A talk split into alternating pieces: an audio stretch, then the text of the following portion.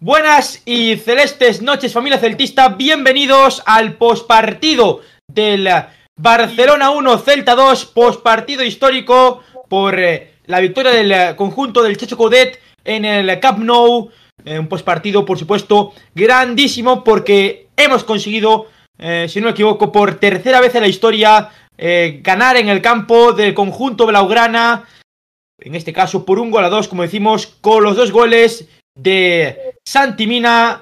El Barça se puso por delante con el gol de Leo Messi, pero al final el Ariete Vigués consiguió dos goles para darle la victoria al equipo celeste. Quinta victoria consecutiva, algo que no pasaba desde hace 20 años en primera división con el conjunto olívico. Estamos ya todos eh, listos. Perdonar el fallo técnico del principio que no se ha escuchado mi primera introducción. Ahora sí, Vamos con el postpartido. Tenemos con nosotros desde Lima, Perú. Lo pedíais. Vuelve el podcast tras 5 o 6 programas de ausencia. Hoy tenemos con nosotros desde Lima, Perú, al señor Edu Burga. Bienvenido, ¿qué tal? Gracias, Marci. Muchas gracias a todos. Y en realidad extrañando estar acá y obviamente celebrando una victoria como esta, pues salud. Tenemos con nosotros a nuestro presidente, a Bustos, presidente Jacobe. ¿Qué tal? Buenas noches. Eh, muy bien, muy contento. Eh, importante victoria. Eh, algunos tristes, ¿no? Por, por ese esa espinita, ¿no? De no clasificar a Conference League, pero bueno, contentos por esta victoria histórica, por la racha. Y bueno, porque parece que, muy a mi pesar, parece que hay entrenador para rato. Tenemos con nosotros a la persona más humorística del podcast, al señor Marcial Agoa. ¿Qué tal? Buenas noches. Eh, hola, ¿qué tal? Eh, victoria de pura inercia. Yo creo que estamos en un momento tan bueno que ya más o menos, o sea, hoy se ganó por inercia. Nosotros por la inercia buena que llevábamos, el Barça por la mala inercia que traía. Y yo creo que no fue un partido para, para ganar. Yo creo que un empate quizás hubiera sido más justo, pero bueno, una pena porque al final, eh, con los resultados que se han dado en la jornada, se acabó el sueño de la Conference League y aparte, creo que la octava plaza ya está asegurada. Entonces, nos va a quedar una última jornada un poquito descafeinada, pero bueno, eh, para meterle un poco de sabor, eh, ya os digo a los espectadores de hoy que os quedéis hasta el final que traigo una sorpresa. Mejor aún que la marciporra. Tenemos con nosotros a nuestro querido Diego Mister. ¿Qué tal? Buenas noches. ¿Qué tal? Muy buenas. Bueno, antes de nada, antes de nada, estoy viendo los suscriptores, ¿vale? 914. Si hoy llegamos a los 1000, Marci hace la cama en directo, en pleno podcast. O sea que ya podéis compartir el directo, ya podéis decirle a vuestras abuelas, abuelos, padres, tíos, primos que le den el botoncito de suscribirse y a la campanita. O sea que ya sabéis, si hoy llegamos a los mil, marce la cama. Y si no, ya lo dije la semana pasada, eh, antes del, bueno, en el último directo, si llegamos a los mil, ¿vale? Del último partido de liga, eh, soltamos aquí una, una, bombita, ¿vale? Ahora sí, eh, con respecto al, al partido, de acuerdo con lo que acaban de decir mis compañeros, sea, lo más justo para mí hoy sería un empate, pero qué cojones, ganamos a todo el Barça y obviamente, aunque ganes el Atlético, no tiene opciones de ganar la liga. Entonces, ganarle un grande siempre, siempre, es, eh, siempre es bueno. Nota positiva, eh, lo comentaré después, eh, argumentaré un poco más, ¿no? Pero veo que el Chacho está haciendo cositas, ya parece que se está sentando la liga, se estudia los partidos, sabe cómo jugarle a grandes clubes, como por ejemplo es, este Barça, y de hecho lo dijo en la, en la previa, y se plasmó en el campo. Y lo más sorprendente es, bueno, primero venimos de una buena inercia, si no me equivoco es la quinta victoria consecutiva. Sí. Pero es la quinta victoria consecutiva en el Camp Nou, con las bajas de pilares como Murillo, Tapia, Hugo Mayo y... ¿Quién me queda por ahí? ¿Alguno más? Rubén. Eh, uh, Rubén Blanco, Rubén Blanco. Bueno, y Aspas, que cuando marcó el segundo gol el Celta, estaba sin Aspas en el campo, en el Camp Nou. sin Aspas. O sea, hemos marcado el segundo gol que ha dado la victoria sin Aspas. O sea, es impensable. Esto es Es, es, mi, es mi intro, por favor, no me interrumpas. Perdón. Vale. Gracias, Javi. Continúo. Eh, eso, eh, más mérito tiene aún y, y, bueno, la verdad ya os digo, muy contento. La pena el Celta B, no pude ver el partido, pero por lo que me comentaron que fue, bueno, no voy a hacer comentarios al respecto. Y nada, hoy va a ser un programa bastante, bastante guapo y a darle duro. Tenemos con nosotros al hombre que se peina igual que Tom Bruce, el de la Isla de las Tentaciones. Tenemos a David. ¿Qué tal? Buenas noches. Hola, ¿qué tal? Pues orgulloso, la verdad, orgulloso tanto del primer equipo como del filial, del primer equipo, no pudimos entrar en Europa ni en Conference, pero da igual. Eh, cabeza alta, eh, cinco victorias consecutivas. Somos el único eh, equipo que ha logrado cinco victorias en los últimos cinco eh, partidos de, de, todo el campeonato. Eh, ganar en el Camp Nou. De hecho, voy a tirar un dato de Afuteza al Corazón que puso en, en Twitter que junto al Madrid desde la temporada 14-15 el Celta es el único equipo que ha conseguido más puntos ¿no? Eh, contra el Fútbol Club Barcelona, eh, 18. Al final, pues es una cifra espectacular, ¿no? Sabemos que nunca se lo ponemos fácil al, al Barça y bueno, eh, quizá la primera parte del Celta no fue, no fue buena, el Barça chuchó. La segunda yo creo que estuvimos mejor, con más balón. Y al final es eso, eh, ganamos, le dejamos al Barça sin opciones de, de, ganar la liga. Es todo, bueno, pues positivo, ¿no? Al final, orgullosa, orgulloso, cabeza alta. Al final es una putada ¿no? no poder luchar la última jornada por entrar ni en Europa ni en Conference. De hecho, el Chacho ya lo dijo en rueda de prensa, ¿no? que tenían esa, esa ilusión. Se habló hoy de, Europa, no, no lo había hecho antes, pues hoy sí que lo hizo al acabar el partido. Sí que es una pena, ¿no? A todos nos gustaría estar en Balaídos el próximo fin de que habrá gente que pueda ir contra el Betis, ¿no? Tener una, una ilusión, pero ya que no se puede pues luchar por Europa, pues espero que al menos en Balaídos eh, se le haga la ola, ¿no? Al Chacho, que, que bien lo merece. Y con respecto al filial, ya hablaremos también más adelante, ¿no? Orgulloso también. No hemos ganado o no nos han dejado ganar. Eh, bueno, ya, ya hablaremos por qué, ¿no? Pero eso, tanto con el primer equipo como con el filial, orgulloso, cabeza alta y a preparar la próxima temporada. Bueno, antes de comenzar con el postpartido, me gustaría saludar a nuestros seguidores que estaban comentando por el chat, a Oscar Mariño, Mansa Arriba, por supuesto, Mansa Arriba, a Jairo, a Alex García, que nos eh, sigue desde eh, Jerez de la Frontera, un abrazo para él, a Rey Rodríguez, a Jairo, a Locos por el Celta, a Peregrino, como siempre, que está por ahí, eh, a José Martínez, a Chema Herrega Blanco, a Rey Rodríguez, que bueno, creo que lo comenté antes, ¿no? Y más gente, eh, Andreaston, Alfa 42, Nano RP 17, Oscar, bueno, eh, Ángel Cascallar y, y, demás que solamente estéis por ahí, pero sois muchísimos, sois 60 personas y es imposible. Javier Mira, que también está por ahí. Y, y bueno, de verdad, muchas gracias por seguirnos. Vamos con el postpartido de hoy, que hoy eh, se vienen muchísimas cosas. Y, y nada, eh, vamos allá. Chavales, eh, bueno, vamos a comenzar con el postpartido del Celta, mm, Barça-Celta, de, esta eh, tarde del, del 1-2, que ha sido un grandísimo partido del Celta porque hemos conseguido, pese a saber que el Barça tenía a la mitad de jugadores, eh, bueno, que eran titulares, Piqué, Piqué es titular, casi, el 11 casi, eh, quitando de Jong, el 11 titular del Barça. Hemos conseguido, con las bajas que teníamos, ganarles, que tiene muchísimo mérito. Y creo que eso se gracias también al planteamiento del Chacho Codet, que por cierto tenéis abajo la chachoneta, que no se va a sacar más. Aquí tenéis abajo la chachoneta en, debajo de, de Duburga. Y, y bueno, eh, vamos a, empezar a hablar. Y el Celta, Mister, que siempre te, te comento a ti por el planteamiento, hizo un planteamiento muy serio. Y pese a que el balón lo tuvo el Barça durante los primeros 30 minutos, que al final acabó marcando, eh, el Celta estuvo atrás replegado, dejando el balón al, al Barça. Pero bueno, eh, hizo un planteamiento conservador. Yo más que conservador te diría un, planteamiento inteligente por parte de Coudet. De hecho, lo dijo la previa, que es lo que comentaba antes. Eh, él dijo que no se podía jugar contra el Barça en un golpe a golpe.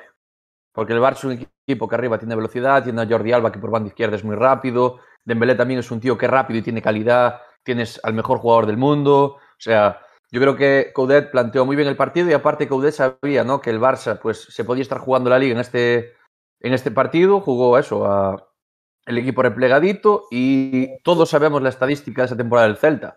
El Celta es uno de los ahora mismo no, sé, no, no las exactamente, pero es uno de los equipos de la liga, por no decir el equipo de la liga que menos ocasiones necesita para marcar un gol. Entonces, yo creo que Coudet jugó con esa baza. Eh, es un partido que hoy se podía perder y si lo pierdes, en cierto modo, no pasa nada porque es el Barça. Pero ya te digo, eh, creo que el planteamiento para mí es correcto.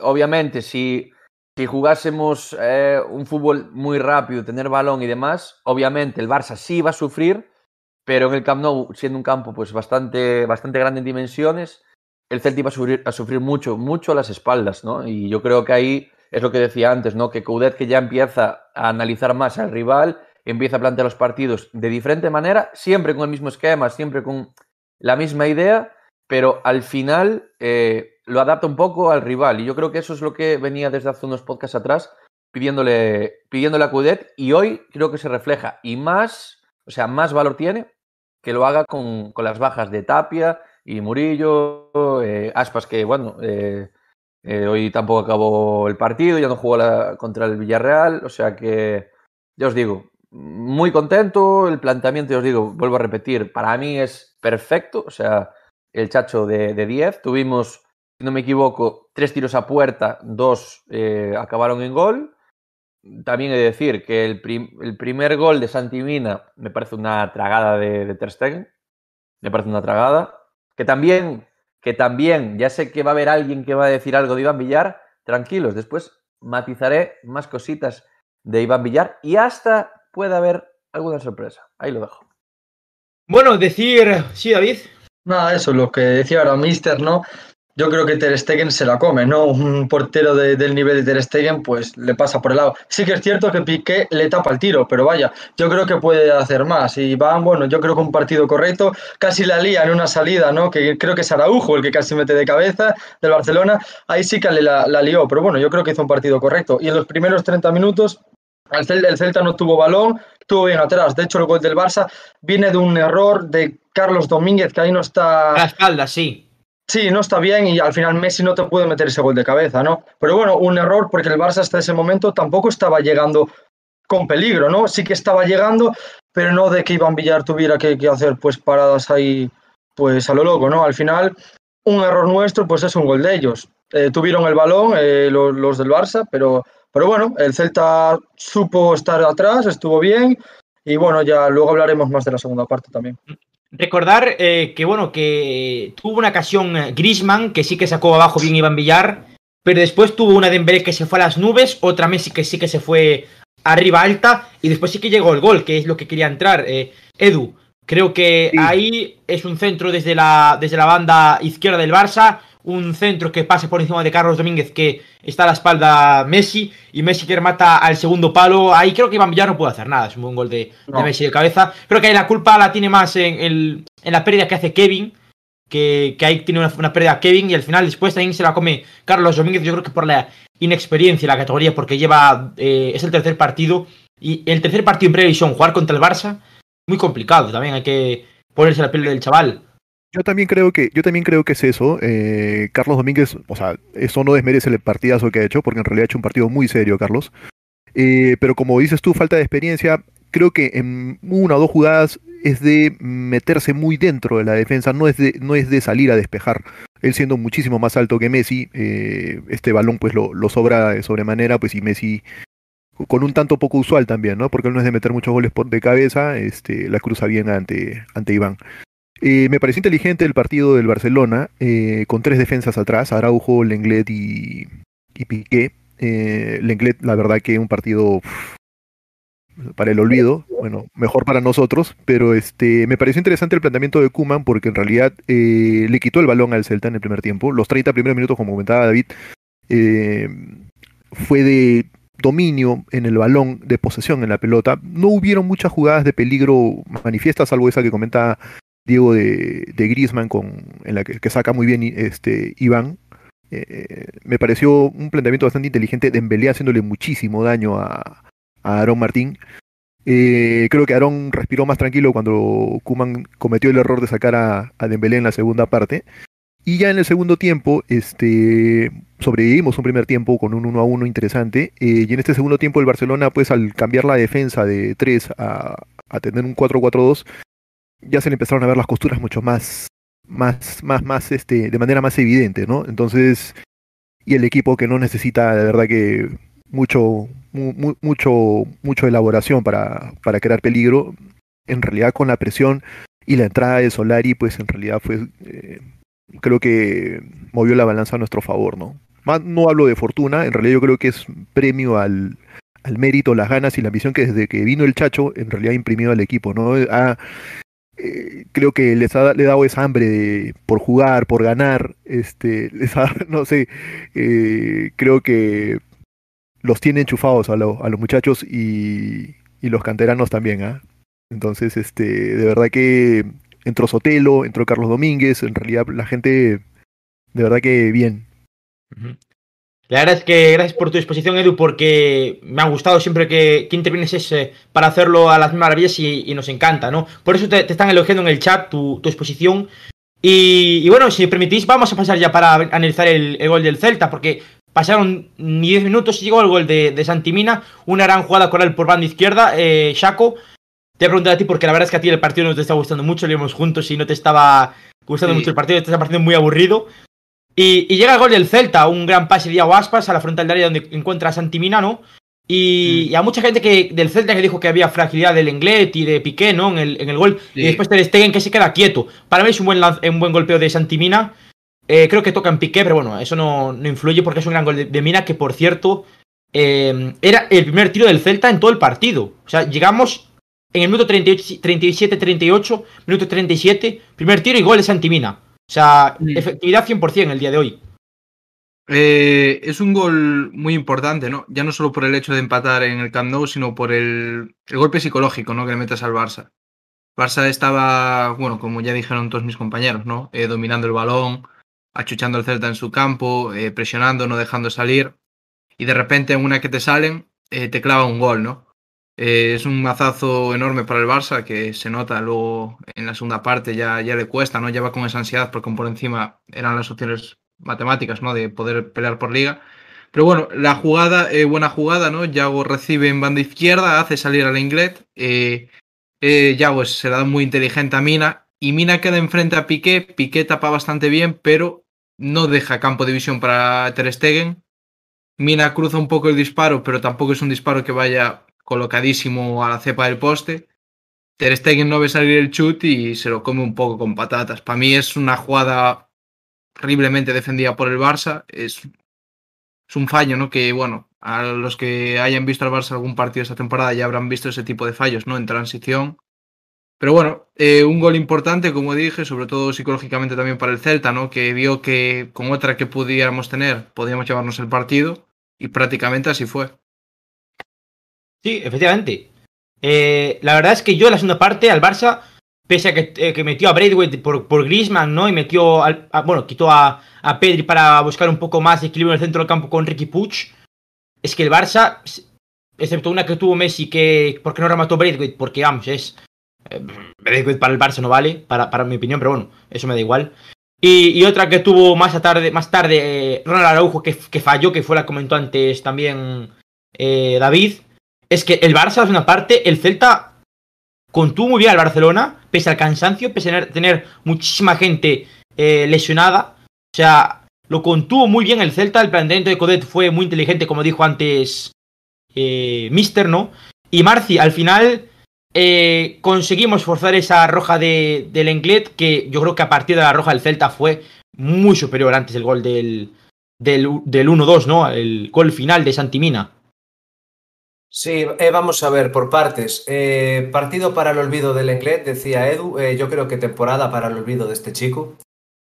Eh, en cuanto a lo del planteamiento, yo no estoy de acuerdo. Yo creo, mira, yo estaba viendo la primera parte y decía, hoy en el podcast voy a decir que, que Cudet fue muy amarrategui. Pero como ganamos, la gente se sube al... Si hoy hubiéramos perdido, mucha Ah. gente hubiera dicho, ah, Cudet, cómo se echó para No. atrás y demás. Bueno, yo creo que sí. Yo, lo- yo tengo esa percepción y creo que fue demasiado conservador, sobre todo al principio. En la segunda parte, sí, es cierto que a partir de la expulsión fuimos muy superiores y que aún antes de la expulsión el Barça tampoco generó gran peligro, pero yo creo que fue más fruto de que el Barça eh, daba la liga ya por perdida antes del partido y estando el Madrid ganando, estando ellos empatados, tal, o sea, yo creo que ya fue más cosa de desidia del Barça, de que ellos pasaron todo, que mucho mérito nuestro. Yo este partido siempre lo- los cojo con pinzas cuando son El contra equipos el tampoco se estaba jugando nada, Eh, eh, tampoco. posición, Diego. Eh, no se pueden sacar lecturas contra este tipo de equipos cuando juegas contra ellos y hoy menos, porque aparte de ser un Barça, era un, un equipo yo creo que descafeinado y no, yo no creo que se puedan sacar muchas lecturas. Pero bueno, es mi opinión. Ya sé que vosotros me decís decir que sí, que partidón del Celta y el Chacho un fenómeno. Yo, eh, bueno, creo, que es, eh, creo que es oportunismo. Si hoy el Celta pierde o empata, la gente hubiera dicho, uy, el Chacho hoy. eh, eh", no, nadie hubiera dicho qué planteamiento tan inteligente de este chico. Si os parece, vamos por orden. Empiezo yo después eh, a cedo la palabra a David, después a Mister y después a Shaco, ¿no? A ver, yo creo que si sales en el Camp Nou a jugarle de tú a tú al Barça, al final vas a acabar mal. Vas a acabar mal. No puedes jugar contra el Barça de tú a tú, porque al final ellos tienen más calidad y te van a acabar penalizando la- los fallos que tengas atrás en defensa. Yo creo que, que el planteamiento del Chacho fue correcto, fue perfecto. Hay que jugar así contra el Barça. Si juegas de tú a tú, al final te vas a ca- acabar llevando 5 para casa. ¿Sabes? No es lo mismo jugar contra el, contra el Barça que jugar contra, yo que sé, contra el Alavés o contra el Getafe o contra el Elche. No es lo mismo. Por tanto, yo creo que... Hay un punto intermedio. Yo no dije de jugar de tú a tú, pero hay un punto intermedio entre lo que se hizo hoy y, y salir a tumba abierta. Mira, el partido perfecto, por ejemplo, del Barça del Celta en el Camp Nou fue cuando ganamos con Berizzo. Un partido que no nos atrincheramos, o sea, defendimos bien, pero sin renun- renunciando menos que hoy a atacar. Hoy lo vi demasiado marroncito al principio del Celta. Bueno. sobre todo. Y Bueno, luego pues el yo- Barça ya con la desilla del segundo tiempo y tal y cual, pues ya luego sí que se vino más abajo. Pero yo, hoy, yo es lo que vi, tío. Mister, o sea, Marci, por- respecto a esa, a esa victoria en 2014, que marcamos el gol aquel de la RB 0-1, ¿no? Ganamos en el Camp Nou. Ese partido nos metieron un tute Neymar, Luis Suárez y Messi, porque fue porque Sergio Sergio. Álvarez, Sergio Álvarez hizo un partido, lo comentó Ishaco conmigo, porque Sergio Álvarez hizo un partidazo, sacó 20 manos, pero vamos, increíbles. Al final hecho, conseguimos marcar que aquel gol, Sergio paró hasta los taxis, lo dijo Nolito aquel día. por Pero eso. bueno, igual es porque no es lo mismo, no es lo mismo. más ocasiones. Eh, David, todo tuyo. Ah, A ver, ¿qué es lo que decías? Tú no te puedes presentar en el Camp Nou y hacer el mismo juego que, con todos los respetos, contra el Eibar, contra el Valladolid, contra un equipo que esté pues a tu nivel o por debajo, porque al final, de hecho, hoy el Celta estaba metido atrás y aún así hubo varias jugadas que Dembélé se fue de Oscar como quiso. Llegas a ir encima, llegas a ir al tío y se pone en una contra, eh, contra el portero, contra Iván, rápidamente. O sea, yo creo que el Celta hizo bien en aguantar. En Balaídos, bueno, pues igual puede hacer apretar más, pero el Camp Nou, que como decía antes Diego, es un campo amplio, ¿no? Pues al final yo creo que, que lo hizo.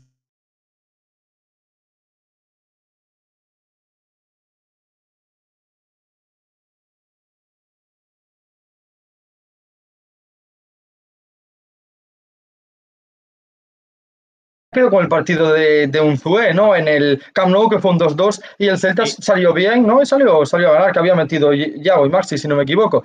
Yo creo que el Celta hoy lo hizo bien, aguantar. Si no, un jugador como Dembélé, eh, como Messi, ¿no? Que al final que cuesta más que, toda la plantilla, que cuesta todo más que toda la plantilla del Celta, pues le vas encima y, y te pueden, pues, joder el partido. Yo creo que, que está bien. Sí, lo que Desde decías de la victoria, Lo que decías del empate de- del 2 a 2 contra el, contra el Barça hace 3-4 años, cuando estaba un Zue, es que ese partido, yo me acuerdo que fue un partido muy valiente del Celta, que tuvo ocasiones incluso para ganar el partido. De hecho, empezamos ganando, si no me Sí, sí. equivoco, y luego Yo creo que ese partido, ese partido el Celta lo jugó mejor incluso que el, que el del año del 2014 que ganamos en, en Camp Nou 0-1. O sea, fue un partido muy bueno del Celta, que si no fuese por Ter Stegen, que en ese partido se lució, el, Bar- el Celta hubiese ganado el partido, yo creo. O sea, bueno, mm, Tendría A ver que ese partido como ejemplo y no el de, y no el de Berizzo, puede ser. Puede Hacia ser. tu. No, no, Eh, sigo diciendo yo- que hoy me pareció el Chacho un poquito marrón y la clara prueba, mira, ese partido de Unzué me pareció un mejor planteamiento del Sí. Celta. No. Sí, ahí sí que. poner- Pero. Y te voy, a, te voy a poner otro partido de esa temporada que no es del Celta, que dime, amarrate y lo que quieras. Al final se llama, para mí, fútbol El efectivo. Granada. No, el Barça-Cádiz. Posesión del Cádiz, si no me equivoco, creo que llegaba a un 20%. Sí. No se le calzó dos goles al Barça. El Cádiz. Amarrategui, no, efectivo. Sé que el. Barça, si le, de- si le dejo espacios a la espalda de la defensa, el Barça, con los jugadores que tiene arriba, te, te come. Y ya lo dijo Coudet en la previa. Si le juegas sí. golpe a golpe al Barça, y más hoy que no tienes a tus jugadores clave, y para mí uno clave es Tapia, el Barça hoy hubiera atrapado, o el, perdón, el Celta hubiese atrapado cinco goles. Pues Que después sí. igual sí, igual tienes suerte y, y metes alguna, pero hubiese atrapado cinco. Y el Barça, si no tiene espacios, el Barça no, no sabe hacer nada más. El Barça si tiene espacios a la espalda, es sí donde juega cómodo, te juega rápido. Messi eh, te te mete ese mítico pase que tiene Jordi Alba. O sea, pa- para mí lo hizo. Y, y aún perdiendo, aunque perdiese 1-0 o 2-0 el Celta, para mí el planteamiento es que fue el perfecto para este Barça. Fue el perfecto. Después, claro, hombre, oportunista para mí es decir, no, no, es que el Barça eh, no se estaba jugando nada hoy. El Celta hoy tampoco estaba jugando nada. El, el Villarreal iba ganando, iba goleando. Eh, sabíamos que el, momento que el Bilbao. Podían empatar sabíamos, y... lo sabíamos porque el Bilbao iba ganando 2-0. Íbamos perdiendo 1-0 con el 2-0 del Villarreal. Entonces, e- e- El esa el excusa a mí, no me vale. El Betis, El Betis- el Betis- Podían No, no, da empatarle tranquilamente. El equipo- Estábamos a- ahí el equipo tiro. que nos, que nos- el equipo del que dependíamos hoy era el Villarreal. Yo creo que hoy nadie estaba mirando al Betis, absolutamente nadie. El Betis sea, hoy igual- y, podemos cogerlo.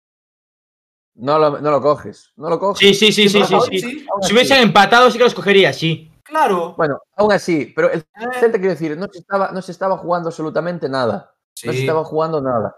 O sea, eh, pa- para mí esa excusa no, no vale. Yo te digo, para mí se el planteamiento es perfecto. Y muchos equipos le, jugar, le jugaron así al Barça de Amarrategui y le ganaron el partido y le puntuaron. Y le Es así. puntuaron. Es así. No uno. No es lo que quiero para el Para, Celta, para, para, para, para para. Martegui. Para, para, no, no, no. ¿Y qué prefieres? ¿Como Oscar García que nos metían No. 5 por partido? Es que hay un punto intermedio entre, lo que, entre el amarrateguismo No, Marci, no. y ir a No, tomar es Marci. que, Marci, es que esto me parece-. Esto, No. esto me parece, esto me parece, tío, quejarte por quejarte, que le acabamos de ganar al Barça por Claro. segunda o tercera vez en la historia en el Camp Nou, es que es un día para celebrarlo, tío. Marci no. Marci prefiere ver un partido de toque, ver jugar rápido, pero el Celta atrapar cinco goles. No me jodas. Que no prefiero Que me digas eso, eso. tío. No, no. No, que me digas- prefiero. Que me digas. Empatamos que me Sí, a ver. No, Marci es un romántico, pues.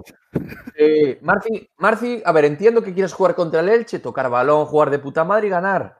Pero igual el Elche tienes que replegarte. Es así, es fútbol, hay que ganar. ¿Tú qué quieres? ¿Ver el Celta jugar, jugar bien y perder? ¿O jugar amarrategui y ganar? Es fútbol, tío. Es Pero no te vayas mira, a extremos, tío. No te vayas al Cádiz no de son 20% de posesión no o a tocar. extremos. Hay puntos medios en el fútbol, Diego. no, no, Marci, Sí. no, no. Dime, dime tú, dime tú cuál es el punto medio hoy. Dime tú cuál es el punto medio. Lo de un Zue cuando empatamos me pareció mejor partido que este. No, no, no, no, no, no, no. Dime hoy cuál es el punto medio. ¿Cuál es el punto Dime medio? hoy cuál es el punto medio. O sea, ¿es el mismo equipo el Celta de Unzué que este Celta de hoy? No. No, no, lo es. Pero creo que hoy se pudo, hoy se No. pudo haber sido un poquito más valiente sin ir al intercambio de golpes y sin ir a jugar al tiki-taka, tío. Si eres, si, eres, si eres valiente hoy, atrapas cinco. Con Dembélé, que por banda izquierda hoy entró como quiso, atrapas cinco. Atrapas cinco. ¿Qué va, hombre? Voy a que hablen estos dos Y más- y recuerda-. No, no, no. Y, y recuerda quién está en portería, aún peor. Bueno, Bueno, ya estamos. oh, escúchame, Iván Villar hizo un buen partido hoy también. no, pero eh. mira, rápido, rápido, espera, Bustos. Una pregunta rápida para Marci. Al final, el Barça, claras cuántas tuvo. Tuvieron el balón, estuvimos bien atrás. ¿Cuántas tuvo? De hecho, creo que Iván paró las mismas que Ter Stegen. Una o dos. ¿Cuántas ocasiones claras tuvo el Fútbol Club Barcelona en el Camp Nou? Dímelo. Una o dos, creo. Sí, El gol. Y una dos más el gol. de Messi que iba votando Sí, sí. así. Al final tuvo las mismas claras que, que el Celta. El Barça y el Celta. Ter Stegen y Iván pararon las mismas. Ya está. Sí, bueno, claras sí, pero luego hubo algunas llegadas más que tuvo el Barça. que claras no Nada. fueron. Cerramos Claro. atrás y no Ya sabían te llegar. dije que yo lo del segundo tiempo se lo atribuyo a que el Barça ya estaba muy desganado y a pesar de lo que diga el míster, el Celta, si al Betis le metían un gol en la segunda parte en cualquier momento, estábamos a tiro de conference, sí que nos jugábamos cosas. Al, al La Betis puerta de cada equipo. Yo. Para lo planteó bien el partido, es lo que está poniendo la gente en el chat. O sea, hay que- es que hay que estar contentos, tío. Que estamos, estamos, criticando al Celta. por la victoria, claro. Estás- bueno, yo no, yo no No, estoy criticando al Celta, estás No criticándolo estás tú. no Hoy hay que estar contento. contentos porque hemos conseguido ganar el Barça en el Camp Nou. Y por favor, que hablen, que hablen David y, y, y Shaco, tío. Que Marti, que quieres llevar todo, quieres llevar el protagonismo, por favor. ¿Cómo que Dale, espera, un momento que voy a poner algo al brazo ya, que ya se me durmió. Eh, bueno, eh, para empezar, estoy de acuerdo con, con Marci, ¿vale? Estoy de acuerdo con Marci porque creo que hay un punto en el que está bien, o sea, el partido está bien planteado, ¿no? Eh, defensivamente, pero ofensivamente a mí no me parece que el Celta tenga equipo para meterse en el área y, anda, y andar a intentar sacar el balón, porque es que durante los 30 primeros minutos estuvimos a patadón limpio a mandar el balón de, de vuelta al Barça. O sea, no tiene Mira. sentido el planteamiento. Para mí, ¿Cuál era? Cuál era- Espera, no, espera, una, pregunta, espera, una pregunta, una pregunta, una pregunta rápida. ¿Quién, eh, ¿Cuáles eran los centrales del Celta hoy? No hay más preguntas. Carlos Ahí Domínguez. está, ahí está. Sí, sí, claro, rápido. es eso. Es Es eso. Es Con eso. la espalda iba a correr para atrás a Araujo. Yo no puedo escuchar, yo no puedo También escuchar a un tío que, yo no puedo escuchar a un tío que, claro, yo no puedo escuchar a un tío que es Bustos que lleva toda la temporada criticando a Coudet, ganando el Camp Nou, ganando aquí cinco partidos No, consecutivos ganando hecho, y no, nos sigue criticando, tío, no, ya está hecho, bien, partidos- cojones. no, Que vamos hecho, octavos, partidos- tío, nos cogieron en descenso. sí, que hubo, pero que yo hubo partidos que admití que lo hizo bien. Y ya dije que, y ya dije, no sé si fue Por contra el, el partido antes del Getafe, que lo estaba haciendo bien y que estaba y que los partidos lo estaba planteando bien. Pero para mí es lo que dice Marci. Hay formas y formas de plantear los partidos. Para mí hoy, Messi llega a enchufar esa, Santi Mira no llega a enchufar la otra, y en vez de uno, y en vez de una victoria estemos hablando de un 5-0. Si mi abuela tuviera está- pedales también sería una Vale, bicicleta. A ver, Claro, pero ¿qué es, qué, qué es lo que dice Marci? Que hoy lo, lo lógico es que dándole el balón al Barça, el Barça nos casque 5 o 6, porque tiene jugadores para jugar en dos baldosas que nos meten 5. Y yo prefiero perder 7-2, pero yéndome al ataque, que no que me metan 5 No. y, estando, y estando en el área apabullado. Pues a mí no, tío. O sea, ganar es ganar. El fútbol es resultadista. No, o sea, Javi, Javi, el fútbol es resultadista. Yo quiero que gane el Celta, como si juega con los 11 co- colgados en, el, en, en la portería. Que no O que sea, entre un balón, tío. O sea, Javi, sí. ¿tú firmas, Javi, ¿tú firmas estar toda tu vida tranquilo en primera jugando como el Getafe Bordalas? Lo firmas. Eh, pero no, pero vamos a ver, vamos a ver. No, no, no, es que- es, completamente diferente. No, no, no, ahora, va, no, ahora va. Edu, ahora va Edu. Javi, pero espera, quiero matizar una cosa, pero quiero matizar una cosa sobre lo que acabas de decir. Es diferente, porque. No, no, no, no, pero déjame planteártelo. Tú eres Vale, vale. Vale. O sea, tú prefieres estar tranquilo en primera toda tu vida jugando a la Bordalás o sufrir y estar con el riesgo de irte a segunda jugando bien. Pero No, vamos no, a ver. porque si tú eres- Eso- no, no, no, no. Una cosa, No, una no, cosa es para. el partido de hoy. Cada partido tiene su planteamiento. No puedes plantar un mismo un, un Celta Levante Claro. que un Barça Celta en el Camp Nou. No lo ¿Qué puedes es hacer. Y eso, Codet hoy lo planteó genial. Es que es así. Estamos Pero vamos a diciendo ver, que ser pero vamos a Y por ello hay que rendir tributo a ese Codet y ponerle el GIF que tenemos abajo de la chachoneta. Pero vamos a ver, el dedo a para ver. hablar. Pero vamos a ver, en serio, pero que no estoy diciendo que ahora el Celta juegue con siete delanteros y un central, pero estoy diciendo que hay que tener un punto más de iniciativa, tío. Un pelín más. Joder, un pelín más, un pelín Para, más. para, Edu. para. Joder. Edu. aquí. Edu, Edu, ya, todo tuyo. Mi ma, esto está picado, eh. Edu, continúa. joder, Edu, es que digo- es que macho, decimos algo y ya nos ponéis contra el paredón, que parece aquí que no sé, que a Codet, mi macho, que hay que hacer una estatua ahora, ni que fuera Vamos, la verdad. Mi madriña, querido. A mí me parece que Codet ha, hecho, ha resucitado un equipo que estaba completamente muerto. Sí, que nadie lo duda, joder, que has hecho una temporada de 9 o de 10, que nadie lo duda, diciendo joder. eso, Nadie este lo pone en duda. Que otra joder, este macho, equipo. Y un día digo, tiene que ser un poquito más valiente y yo soy un anti... Igual que con Nolito, que digo que es un crack, pero que los 20 últimos minutos estás fisiado y también soy un anti-Nolito. No te vayas a los extremos. Nadie está diciendo de jugar al tiki-taka Claro. y de que el Chacho sea una mierda. Te estábamos diciendo que hoy falta un puntito más de valentía. Y con Sí. lo de jugar bien o ganar, no me vengas ahora con historias que bien que cuando perdíamos al principio con Cudet decíamos, ¡buah! Sí, perdemos, pero da gusto jugando así para adelante, como el primer partido contra Claro, el Sevilla. sí, no. perdimos 4-2, Aquí- todo el mundo. Ah, que venimos- no, no, Pero, pero mira, pero para. Y es lo que le acabo de decir, y que hable Edu después. Pero es lo que le acabo de decir a Saco. Tú vas a plantear un partido de irte al ataque contra el Barça teniendo a Araujo y a Carlos Domínguez de centrales. Es que es así. Es- Sencillo, ya no es eso. Tú le vas al hombre, se acaban cansando todos. Si me dices tú que está. Murillo, por lo menos Murillo, un tío rápido a la espalda, joder, pues sí, me lo Vale. pienso. Pero con, con Araujo y tal, no. Berizzo, No. Berizzo, Berizzo lo hacía y dio resultados. Y con Gustavo Cabral que no era ninguna bala y no era muy limpio sacando el balón. Cabral era más rápido que, que Araujo. Diego, Bueno. Mister, te sigues yendo a los extremos de ir a hacer lo que se hizo hoy o irse al ataque. Hay un punto neutro. Edu, dale que si no estamos aquí media hora. Sí. Dale, dale, dale. Ya, ya, ahora sí. Eh, coincido en parte con lo que dice Chaco. Eh, creo que al equipo hay que plan- eh, el planteamiento del Chacho tiene que ir de acuerdo al equipo al que se enfrenta. O sea, tiene que, el- entiendo yo que la alineación es similar y todos la podemos parafrasear prácticamente de la misma forma, pero el Chacho le mete matices en función al rival. Este partido Claro. del Barça jugando en Camp Nou, creo que lo que tocaba era aguantar, morderse los dientes y aguantar y aprovechar las que tengamos. Y eso es lo que hemos hecho ahora, ¿no? Eh, nos tocó el 2014 también con el gol de la Ribey, en el que también aguantamos un montón y pudimos dar el golpe. No es lo mismo, no siempre vamos a salir a jugar. Yo creo que si vamos a jugar a Elche o vamos a jugar a Cádiz, no vamos a, jugar de la misma forma, vamos a hacer un equipo mucho más propositivo, pero son matices. Entonces, ahora coincido con Javi, ¿no? Esto es una victoria, hay que celebrarla y este, más allá de, yo creo que vamos a coincidir todos en esto. El equipo hoy día sudó la camiseta como todos los partidos anteriores y creo que es una muestra más de que el equipo sigue en crecimiento y el Chacho nos está dando lecciones jornada a jornada de cómo eh, maneja el equipo, cómo lo empodera, cómo lo motiva y cómo saca adelante. Jugadores como Carlos Domínguez, Sotelo, que hoy día tuvo la oportunidad de debutar también. Entonces, creo que eso hay que rescatarlo. Yo sería más de la idea de ver el vaso medio lleno más que medio vacío. Mm.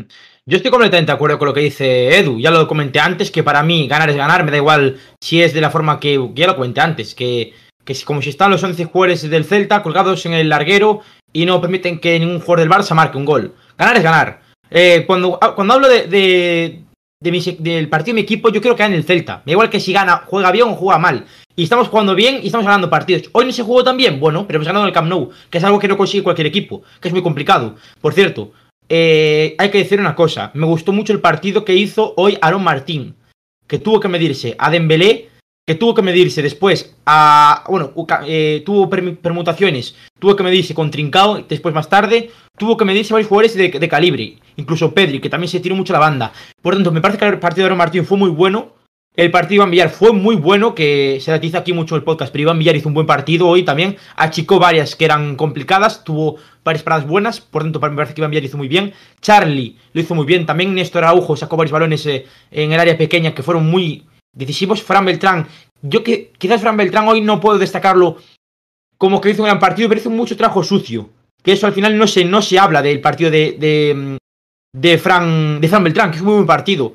Pero la verdad es que, hablando de lo que dice Chema, que no sé por qué dice que somos del Barça, porque yo a mí el Barcelona no me gusta nada. O sea, yo de pequeño me podía simpatizar, pero es que ahora mismo el Barcelona me da absolutamente igual que igual que el Madrid, el mismo asco, de equipo grande. Pero aquí ninguno, te, te seguro que hay ninguno aquí, no hay ninguno que sea del Madrid y del Barça, somos todos del Celta solo. Eh, sobre si te explicas eso, es que no hay ningún tipo de explicación, somos todos del Celta. Unos tenemos otra opinión, y a mí me gusta que, que en el podcast cada uno tenga su opinión, porque así hay varios puntos de opinión y no es mismo- siempre lo mismo, porque si no sería aburrido. Todo el mundo, sí, tiene la razón, no sé qué tal. No, hay que tener diferentes puntos de, de visión y poder batirlo, creo yo, ¿no? Para que todos estemos así, si iguana, si iguana, mejor irse a otro podcast. Claro, es que si no, no tiene sentido. A ver, Nolito. Nolito a mí me gustó mucho el partido Nolito. También hizo un partido muy. Muy des- desapercibido. Pero me parece que corrió mucho. Igual que Santimina. Aspas hoy estuvo desaparecido, por ejemplo. Hizo un trabajo también muy. Muy físico. Y, y Denis Suárez me gustó mucho porque creó muchos espacios. O sea, la verdad es que el, equi- el equipo hay cuales que, que podrán eh, sobrepasar más que otros. Podrán so- sobresalir más uno que otro. Pero la verdad es que el partido del Celta fue muy bueno. Y quitando una o dos cosas que, que hicieron mal, el resto fue un buen partido. Y para ganar en el Camp Nou tienes que hacer las cosas bien. Y está claro. David. Gracias. Eh, nada, a ver, eh, lo que decía, aparte de lo que decía antes Diego, que los centrales eran Araujo y Carlos Domínguez, ya no es eso. ¿Quién estaba hoy en el banquillo? Sequeira, Hugo Sotelo, Baeza, Solari y no sé si me olvido a alguien más. Entonces, si tú vas encima del Barça, vas al tío, llega el minuto 60-65, los jugadores del Celta van a estar reventados. Mira el banquillo que hay, no hay cambios Sí. con todo respeto, o sea, los que están en el banquillo. Pero no hay, no hay cambios para, para, para jugar, ¿no? Y al final voy a destacar una cosa que dice aquí en los comentarios José Martínez, que lo comparto totalmente. Para mí el Celta interpretó el partido a la perfección. Defendió cuando había que encerrarse y atacó cuando vio su oportunidad. Y así fue el partido. Sí, Ya está, es eso. Y lo que decías de Aaron Martín, a mí hay dos jugadas al inicio del partido que no estuvo del todo bien, pero ¿quién tenía enfrente? Estaba Dembélé, ¿no? Eh, ahí estuvo un poco mal, ¿no? De hecho, en el había jugadas ¿no? en los que Carlos Domínguez y, y él, pues no sé si es porque no se hablaban o lo que pasaba ahí, que, que, bueno, había varios espacios. Y quiero destacar una cosa de Carlos Domínguez, que antes no sé si decía Edu, que, que bueno, le falta experiencia, pues hubo una jugada, ¿no? Que si no llega a agarrar a Dembélé, Sí. se hacía una contra, ¿no? La que le echaron amarilla. Y al final ahí sí que tuvo experiencia, ¿no? Es un chaval joven, pero hizo una falta y cortó la contra. Y nada, eh, dejo hablar al siguiente. Eh, bueno, nada más. eh, bueno, yo creo que a partir de ahora Marci y yo nos vamos a llevar la contraria porque no se puede batir. Y bueno, eh, sobre el Sí, se partido de puede. Carlos. Sí que se puede. Sí, bueno. Sí que Bueno, se puede, pues, saco. Os echéis, todo- os echéis todos a la yugular de una forma que ah, espectacular. Eh, sobre Carlos Domínguez, eh, yo creo que este chico, eh, tanto él como Fontán, mm, no sé qué hay- no sé qué idea tendrá Cudet, pero creo que ambos podrían tener sitio en el primer equipo. No sé si uno de los dos o los dos juntos. Veremos qué, qué hace Cudet, pero la verdad que Carlos me ha sorprendido porque mm, yo me acuerdo que cuando narramos el partido contra el contra el Depor, el primer derby, allí en Riazor. No, el Depor no, fue el Coruña. Ah, sí, el Coruña, perdón. Ah, vale. Es verdad. Es que a veces tengo lapsos. Eh, nada, me acuerdo que ya a mí Carlos no me. Era el tercer partido que le veía, pero no me convencía, ¿no? Lo veía muy dubitativo, tal, pero es un chaval que me está callando la boca. Eh, la verdad que está cumpliendo muy bien. Es una papeleta lo que le tocó porque nadie contaba con Carlos Domínguez en el primer equipo y la verdad que el chaval está dando el callo. Ya lo hizo sobre todo muy bien contra el Getafe, me gustó mucho. Y hoy la verdad que ante todo en Barcelona, eh, con Griezmann tal, salvo el despiste, ¿no? Que del gol de Messi, creo que Carlos Domínguez completó un auténtico partidazo. Sí. Bueno, si os parece, vamos a seguir con, con el con el, partido que hemos hablado durante 15-20 minutos de. Bueno, es que, a ver, quiero continuar con el, con el hilo del Quería podcast. decirle, quería decirle ahora mismo una cosa a Marti, pero se me acaba de irla. Ya venga, dale. Bueno, pues continuamos con el hilo del podcast porque llevamos como 15-20 minutos hablando del, del tema de, de Coudet y demás, que a, a mí Coudet me encanta Ah, desde que llegó y demás. A mí también, ¿eh? Y, y quería hablar del- del segundo gol, porque decía eh, eh, David que no había eh, banquillo, que es algo que a nuestro amigo Peregrino no le gustó. Que no Y- se malinterprete, claro. No, no, yo me refería en conjunto, ¿sabes? A todo Sí, el sí, banquillo. Evidentemente, Solari está cumpliendo, está haciendo unos partidazos. No lo decía por Solari, ¿eh? lo decía por, por todos los que había, ¿no? A mí Solari, de hecho, me gusta. Y cuando, y cuando sale, perdón, Bustos, y cuando sale, pues lo, lo hace genial. No, no, no lo decía ahora por Solari, ¿eh? Eh, ¿Cómo que no hay banquillo? Si había un portero mejor que el que estaba jugando en el campo y por encima teníamos a David Junca. Nada más a ver, tío, Yo, yo- yo flipo con vosotros. eh, Iván Villar hoy hizo buen partido, nada más. Sí, que- sí, hoy sí. Hoy salvo sí. en la salida. Y el otro día también. está. Lleva varios partidos Iván- buenos. Iván Villar, Cuando lo hace Iván bien, lo hace bien. Iván Villar está en forma. Está cumpliendo. Necesita minutos. Necesita minutos y en segunda seguro que los tendría. Sí, sí, Joder, sí. Chaco, tío. Pero vamos a ver. No, No, ahí no, estoy no. de acuerdo con Saco, ¿eh? Pero lo está haciendo bien. No, Iván Villar está jugando bien. ya, sí, pero, sí. cuando, pero, cuando vuelva Rubén, pero cuando vuelva Rubén va a jugar Iván Villar. No. No. Iván necesita minutos. Claro, eso, eso sí que es verdad. Eso sí que es verdad. Ahí sí que tiene razón. Que necesita continuidad. Iván Villar. Ahí sí es verdad. Eh, ¿de, de qué estamos hablando? Ah, del segundo gol del Celta. Grandísimo centro de, de Augusto Solari que, que impactó en el larguero. Eh, Ter Stegen que se lanza, ¿no? Pero el balón entra dentro de la propia portería de las redes. Y ahí aprovecha Santimina para con una volea increíble, ¿no? La manda a romper el, el 1-2 para llevarnos tres puntos. La verdad es que, como decíamos antes, el Celta, después de la, de la expulsión de, de Lenglet, que fue sobre el minuto 80, fue mucho mejor los últimos 10 minutos. Y, grandísimo centro de, de Solari y gol de, de Santimina. Por cierto, decir una cosa, y es que el Celta, después del, del gol, no sufrió casi nada. O sea, no sufrió casi nada. El Barça con 10 sabe que ya no se juega nada. Obviamente Y no- es más, es más, el Celta eh, hizo debutar a Hugo Sotelo, que lleva tres convocatorias con el, con el Celta, eh, con el primer equipo en este caso. Y es un chaval que la verdad es que a mí me ha hablado muy bien de él. Es un mediocentro de, de 18 añitos, ourensano, del 2003, que me dicen que tiene maneras, que tiene maneras. A ver qué, qué pasa en el futuro. Si sube para el, para el Celta, a ver cómo lo puede hacer Santi Prado, que hoy jugó titular con el, con el filial en el playoff de ascenso. Y a ver qué tal, a ver qué tal, pero bueno. Eh, darle la felicidad a, las felicidades a, Hugo Sotelo por el, por el debut, al igual que se le dimos el otro día a Carlos Domínguez por el debut también en primera. Y esperemos que, que su trayectoria pues, pueda ser buena y lo vemos en un par de años en el primer equipo o, o no, o a ver qué pasa con Hugo Sotelo. Pero bueno, eh, felicitarlo. Y poco más sobre el partido. La verdad es que fue un partido donde aprovechamos las ocasiones que tuvimos y la verdad es que poco más. Tampoco hay mucho más que resaltar y podemos resaltar aún más adelante con las notas y más otras cosas. Sí, que Marci. Levanta el dedito. Pero no, eh, para- por comentar algo más sobre el partido, bueno, decir que Yago Aspas dio una asistencia, pero yo el tema de Aspas selección lo doy medio por perdido, ya lo sabéis. Pero vistas las últimas jornadas, voy a iniciar una nueva campaña. Ah, Mina bueno. selección, fíjate lo que Eso te lo- digo. Se lo, se lo dijo ya Javi. Visto los delanteros que hay y el nivel que hay, el rendimiento que está dando Mina, que creo que si quitamos los penaltis hasta está por encima de Aspas en goles, pero bueno, Aspas le saca 20.000 asistentes. Dando por perdido el caso de Aspas, Mina tiene unos números mejor que otros jugadores, muchísimo mejores jugando en un equipo muchísimo más humilde, mejor que Rodrigo Moreno. Ahora mismo, por encima de Mina estaría Yago Aspas, pero como no va porque no sabemos por qué, eh, aquí en- eh, a Gerard Moreno, Moreno. que está a otro nivel, y después ya poco, poquita. Yo voy a iniciar la campaña Mina selección. Porque además No, no. te da lucha, te da Sí, muchas cosas que no tiene ningún Marci. delantero de la selección. Marci, llegas tarde. Ya lo inicié yo hace un mes atrás, esa campaña. Mírate los podcasts, anda. En 2015 la iniciaste. ¿No, no? Joder. Te mandar el podcast en el que sale. Te lo de buscar, ya verás.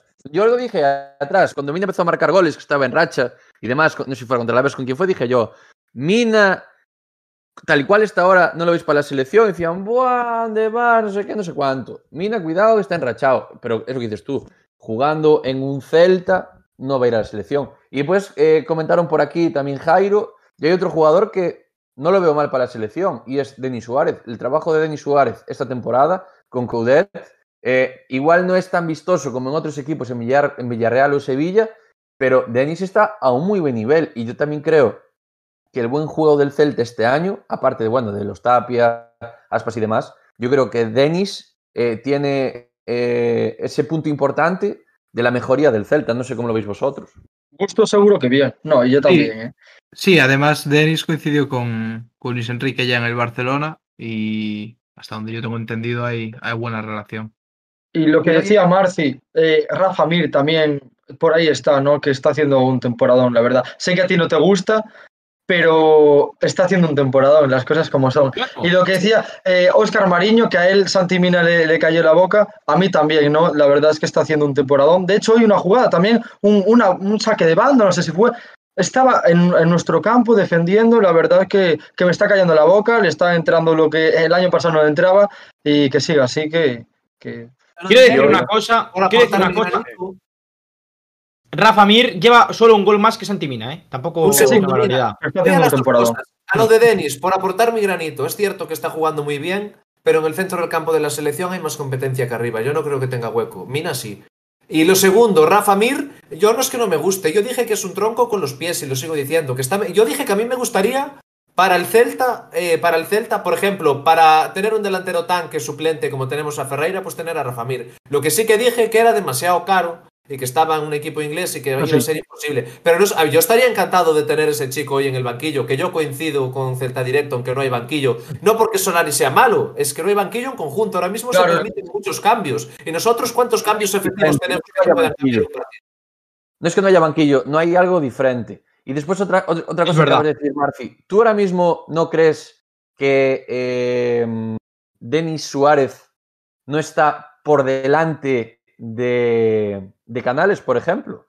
Por ejemplo. Y un matiz más, hoy para mí, muy buen partido de, de Bryce Méndez. Muy buen partido. Yo, por ejemplo, veo más para selección a Bryce que no a Denis. Por una cuestión de perfil. Por perfil, sí. Ahí estoy de acuerdo, pero porque se lo merezca. Ahí Mira, ya por, por contestarte a tu pregunta, eh, Denis, ahora mismo puntualmente sí que está bien, pero la selección no puede ir quien esté mejor en cada momento. Tiene que haber un punto de meritocracia, pero tú no puedes cambiar a cada convocatoria. Denis lleva un año y medio estando mal, no lo puedes meter de repente porque tiene que haber un, una, una, estabilidad en la selección y dentro de esa estabilidad, pues pero, meter pero, un punto oye, de, de nos mérito estamos, Nos estamos yendo por los cerros de Úbeda, eso podemos hablarlo más adelante. O sea, estamos hablando de, de la, de la, del postpartido Barça-Celta, no vamos a hablar aquí de la selección española ahora. Sí, los méritos que deben tener cada jugador, porque ahora está haciendo buena temporada. Bryce a mí me cayó la boca, Hugo Mayo también está haciendo muy buena temporada y para mí eh, podría también estar incluso convocado. Denis Suárez igual, Santos igual. No hay que hablar de temas de la selección, vamos a hablar del postpartido. No nos importa del, Luis Enrique. Eso, no, no, no, nos interesa, la selección no es ningunea. Vamos a darle el, el mínimo tiempo posible a la selección española. Hasta Vamos a la hablar selección no es ningunea. Te voy a poner pensar. Hoy, Fuera Luis. hoy es que hoy, Javi, estoy más orgulloso de ti que nunca, tío. Es que un tío maduro, por favor, alguna chica soltera en el chat, por favor, que le habla a Javi, con esos ojos y ese, ese peinado que nos trae hoy. Eh, Javi, joder, hasta Celta Directo se peinó. ¿Y Palmira dónde anda, David? No sé, está desaparecida hoy Palmira. Bueno, vamos a continuar. Eh, es verdad, lo de Javi García, eh, que, que, decía que yo criticaba a Bryce, es verdad. Sí que lo criticaba, sí. Y ahora reconozco que está bien. Cuando bien, las cosas No, son, no. son, son cuando son. Yo, cuando Bryce jugaba, que tenía eh, sangre de horchata, que parecía que no tenía sangre, tenía gaseosa, pues sí, Sí, lo criticaba. Sí, pero es que ahora Bryce está a muy buen nivel desde que llegó Coudet. Sangre de Sí. horchata, pero mejor que en remor, ¿eh? Joderas. Joderas todas. Esto, esto no debería. Bueno, vale. Que Jaco, hoy estás contento, ¿eh? Estás contento hoy, ¿eh? Hombre, Sí, sí, sí. Y no me refiero por la victoria del Celta, me refiero por otra cosa. Bueno, vamos a continuar con el postpartido. Eh, Javi, vamos con los datos el del ¿eh? partido. Vamos con los datos. Venga, arriba. Ya, pincha. Epa. Martín, Bueno, todo tuyo. datos del partido. Eh, está puesta la edición ya que no me veo. Sí, sí, sí, dale, dale, todo tuyo. Bueno, en cuanto a posesión, 64% del Barça y 36% para el Celta, eh, cosa que a algunos os satisface mucho por lo que he escuchado. En cuanto a duelos ganados, 71 para el Barça, 42 para el Celta. Tiros a puerta, el Barça 20 y 4 entre los tres palos, nosotros 4 y 4 entre los tres palos. Va a ser verdad que claras tuvimos las mismas. Corners, el Barça lanzó 7, nosotros 1. Fueras de juego, 0 para el Barça, 1 para el Celta de Vigo. Que no era, de Aaron Martín. ¿Qué? Que no era el fuera de juego de Aaron. Martín. No, no era. No era fuera de juego y se quedaba solo Aaron Martín, creo, contra el portero, contra el Ter Stegen. O sea que, pero bueno, da igual. No era fuera de juego. pases, casi nos doblan, les faltó, les faltó dos pases, 664 por 333. Valores perdidos, 123 del Barça por 120 del Celta. Balones recuperados, 58 del Barça por 52 del Celta. Paradas, 2 del Barça por 3 de, de Iván Villar. En cuanto a faltas, 9 cometió el Barça, 14 el Celta. Y en cuanto a tarjetas, el Celta solo una amarilla y el Barça eh, una amarilla y una roja. Bueno, yo creo que esta, eh, este gráfico, este conjunto de datos, nos dejan a las claras que el Barcelona, a pesar de lo que podéis decir, yo creo que sí que fue bastante superior. Pero bueno, Vale, pero 2 a 1. 1-2, perdón. Muy superior, pero 1-2, ya está. Fin de la cuestión. Superior- Vamos con. ¿Eh? Nada, nada, digo que hay gente que piensa que un equipo es superior por tener la posesión del balón y para mí no es no, yo fui el primero en tiene rajar por de la gente que piensa de esa manera, ¿eh? No tienes por Por qué. esa regla de tres, el Getafe es inferior en todos los partidos, o el Cádiz, por ejemplo. Pero que yo, no defiendo esa idea, ¿eh? No solo por la posesión, es por los tiros, por todo y, por, y viendo el partido. Pero ¿qué más? Es que vamos a ver. Vamos Se a ver. supone, se supone que un equipo, se supone que un equipo cuando tiene más la pelota tiene más oportunidad de anotar y crear juego y crear peligro, ¿no? Pero no necesariamente es No, así. Esto se ha demostrado hoy día, ¿no? No tiene No, por qué, pero es que no- hoy- lo de hoy no fue solo que nos ganaran en posesión. Sacaron más No, corners, tiraron más a puerta y yo viendo el partido tenía una sensación de... de No, A ver, a ver, Un equipo, Yo que- una, voy a decir una cosa, voy a decir una cosa un momento, Saco. Para mí, un equipo es superior cuando juega lo que juegue. Tú lo ves en el campo y lo ves cómodo y sabe lo que juega. Y hoy el Celta sabía lo que jugaba. Punto y se acabó. Punto y se acabó, es así. Cosa que, por ejemplo, con Óscar García, que me es verdad que te lo iba a decir antes, Marci, tú me decías, Buah, antes, eh, ¿qué vas a decir? Que el- con el Chacho perdíamos y, y molaba perder así. Y yo, pero por lo menos ves un Celta que sabe a lo que juega y se siente cómodo jugando a esto. Y esto es lo que pasó hoy.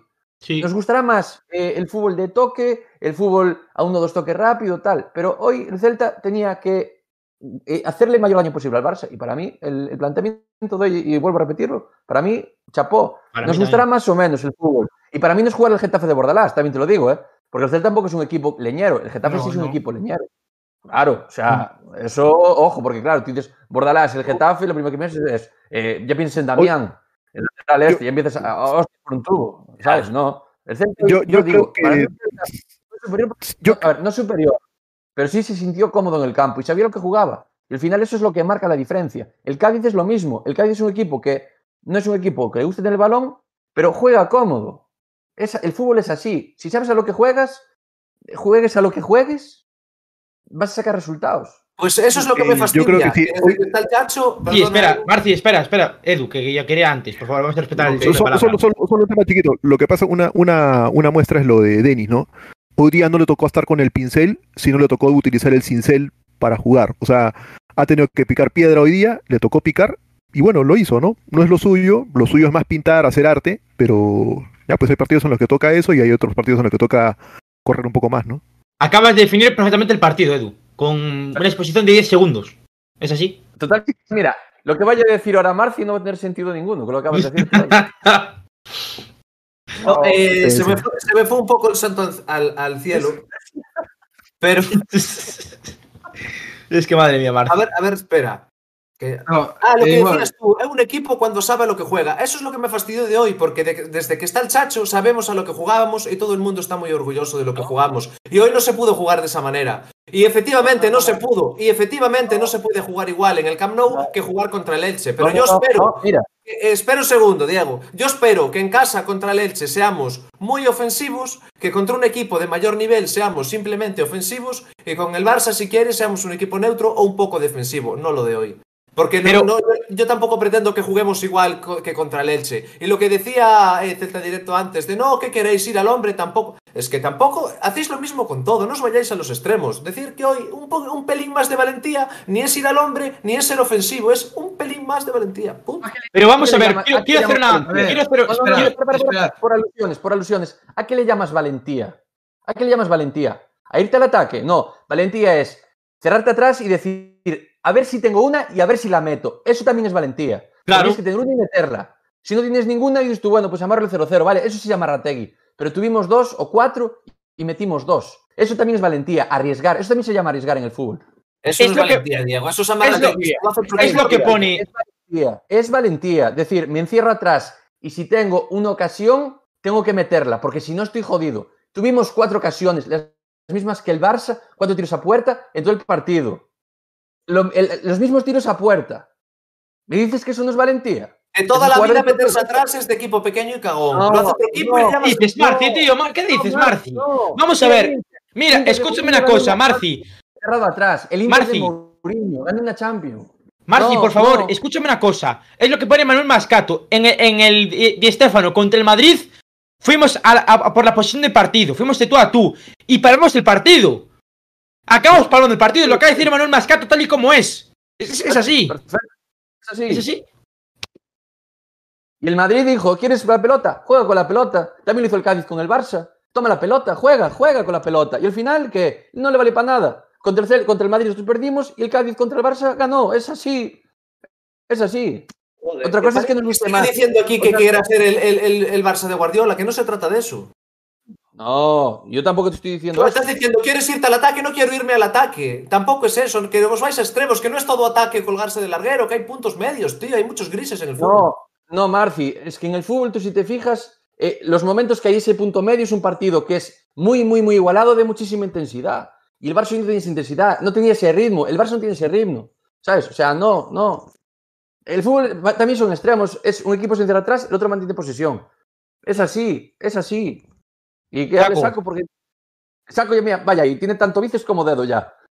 Eh, a ver, que yo solo lo que dije antes, obviamente no le quito mérito al planteamiento del Chelsea, que me parece un planteamiento, a ver, lo más lógico contra Barcelona y lo que hacen el 90% de los equipos es meterse atrás, colgarse larguero. Vamos a cambiar el discurso ese. Que no, que no, pero vamos a ver, lo voy a explicar un poco más sosegado y por favor no me deis de matices, palos, matices, ¿ah? no me deis de palo y dejadme, pero obviamente no está de más que a mí me hubiera gustado, igual que Marci entiendo, ver algo más, ¿no? Al final el Celta tiene el equipo que tiene para jugar algo.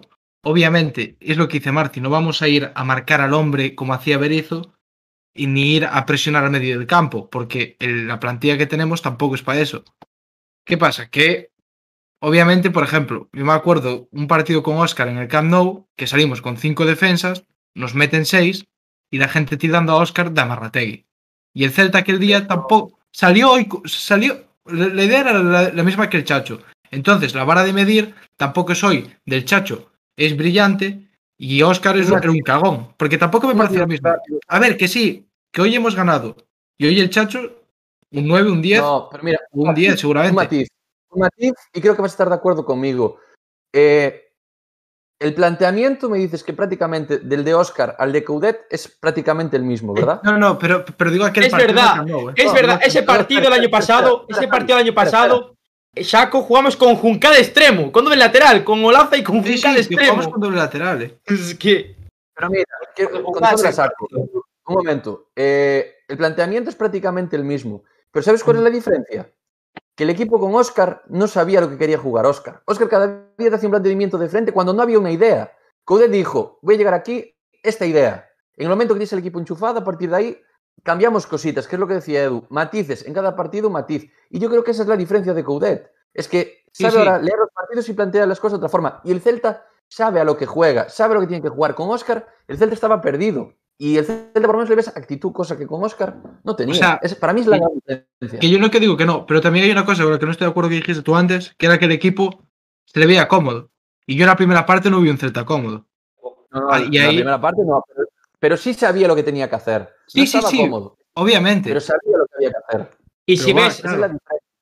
Que obviamente, que yo, espera, espera, Javi, que yo obviamente digo que el partido es de 10. Obviamente, una victoria en el Camp Nou no se le puede tal. Que lo, que lo mío de Marci no es, no es rollo, joder, Coudet, menudo hijo de puta, que jugamos aquí al patadón. Tampoco es eso. Simplemente es puntualizar que obviamente nos gustaría que el Celta quizás no hubiera renunciado tanto al balón. Que a ver, obviamente, el Chacho pero- es el entrenador, que, que el Chacho es el entrenador del Celta y es el que más sabe de todos, y él sabe qué planteamiento hay que usar y qué no. Pero, Pero- hombre, yo creo que hay equipo para intentar jugar algo más. Que siempre, que al final siempre puedes hacer. Intentas jugar algo más, si ves que no se puede, das un paso atrás. Y simplemente eso. Un, Yo quiero, te voy a dar ya. eh, Espera un momento, Javi, bueno, un es momento. que- espera, Javi, un segundo. Eh, eh, dice- eh, y, y estoy de acuerdo con algo que dijo David antes. O sea, tú, y, y te lo voy a decir desde como si yo fuese entrenador, ¿vale? O sea, tú, el partido de hoy, ves la convocatoria y es lo que dice David, tú mira el banquillo. Yo si propongo un fútbol de voy a jugar la posición al Barça y demás, tú piensas que me sale mal. ¿Tú crees que tengo algo en el banquillo que me pueda cambiar el partido? Pero es que lo digo ir a No. por la posesión. ¿eh? Es que no decimos de ir a por la posesión, que te vas a los extremos. Da igual, no. Entonces, entonces ¿qué, punto medio? Dime para ti que es un punto Joder, medio. Diego, básicamente cuando recuperabas el balón, no era devolvérselo al Barça, simplemente intentar jugar algo. Porque ¿Qué me estás diciendo? Mantener la posesión, jugar algo. No. Mantener la posesión, jugar ma- el Barça- mantener no. La posesión o se la quitas. El Barça es así. El Barça Pero a es lo un equipo- mejor- es así. pero Mira, buscar te pongo un ejemplo muy claro. Tú puedes renunciar a la posesión y cuando la robas salir con tres, salir con cuatro, salir con cinco. Pues mira, eso ya son puntos medios, por ejemplo. ¿Sabes? Medios, tío. Quiero cortar, quiero cortar porque estamos alargando mucho este tema. Sí, sí, sí, decir sí, decir una, una cosa y después dejarle ya a David y ya sin turno de réplica eh, pasar a la siguiente sección, porque si no, Sí, sí, eso sí. se va a hacer en bucle y hasta mañana podríamos estar aquí hablando de este tema. Decir que yo, sobre lo que estoy hablando de Coudet, voy a decir una cosa que ya quería decirlo antes, ¿no? Oscar, creo que tenía cosas mm, que el equipo no tenía ningún tipo de, ¿cómo decirlo? De, de chispa, o sea, no se le veía, además de chispa, identidad. Que yo creo Era que la- apático. Vale, la, la cosa que ha dado Coudet, la- el cambio grande de Coudet eh, y el Chacho, ¿no? O sea, de Coudet y Oscar, es la identidad. El Celta ahora tiene una identidad. Antes con Oscar García eran 11 tíos que iban volando por el campo y vale que le da muchas oportunidades a los Carreira, a los Gabriel Veiga, también había bajas, ¿vale? Pero es que Mm. creo que ahora Coudet le dio una, una identidad al, al equipo. Juegan de una forma. Ahora ves al Celta jugar sin aspas y es que perfectamente, incluso podríamos vivir sin aspas. No, obviamente se nota la calidad de aspas, se nota, obviamente, ¿no? Pero podríamos vivir sin aspas.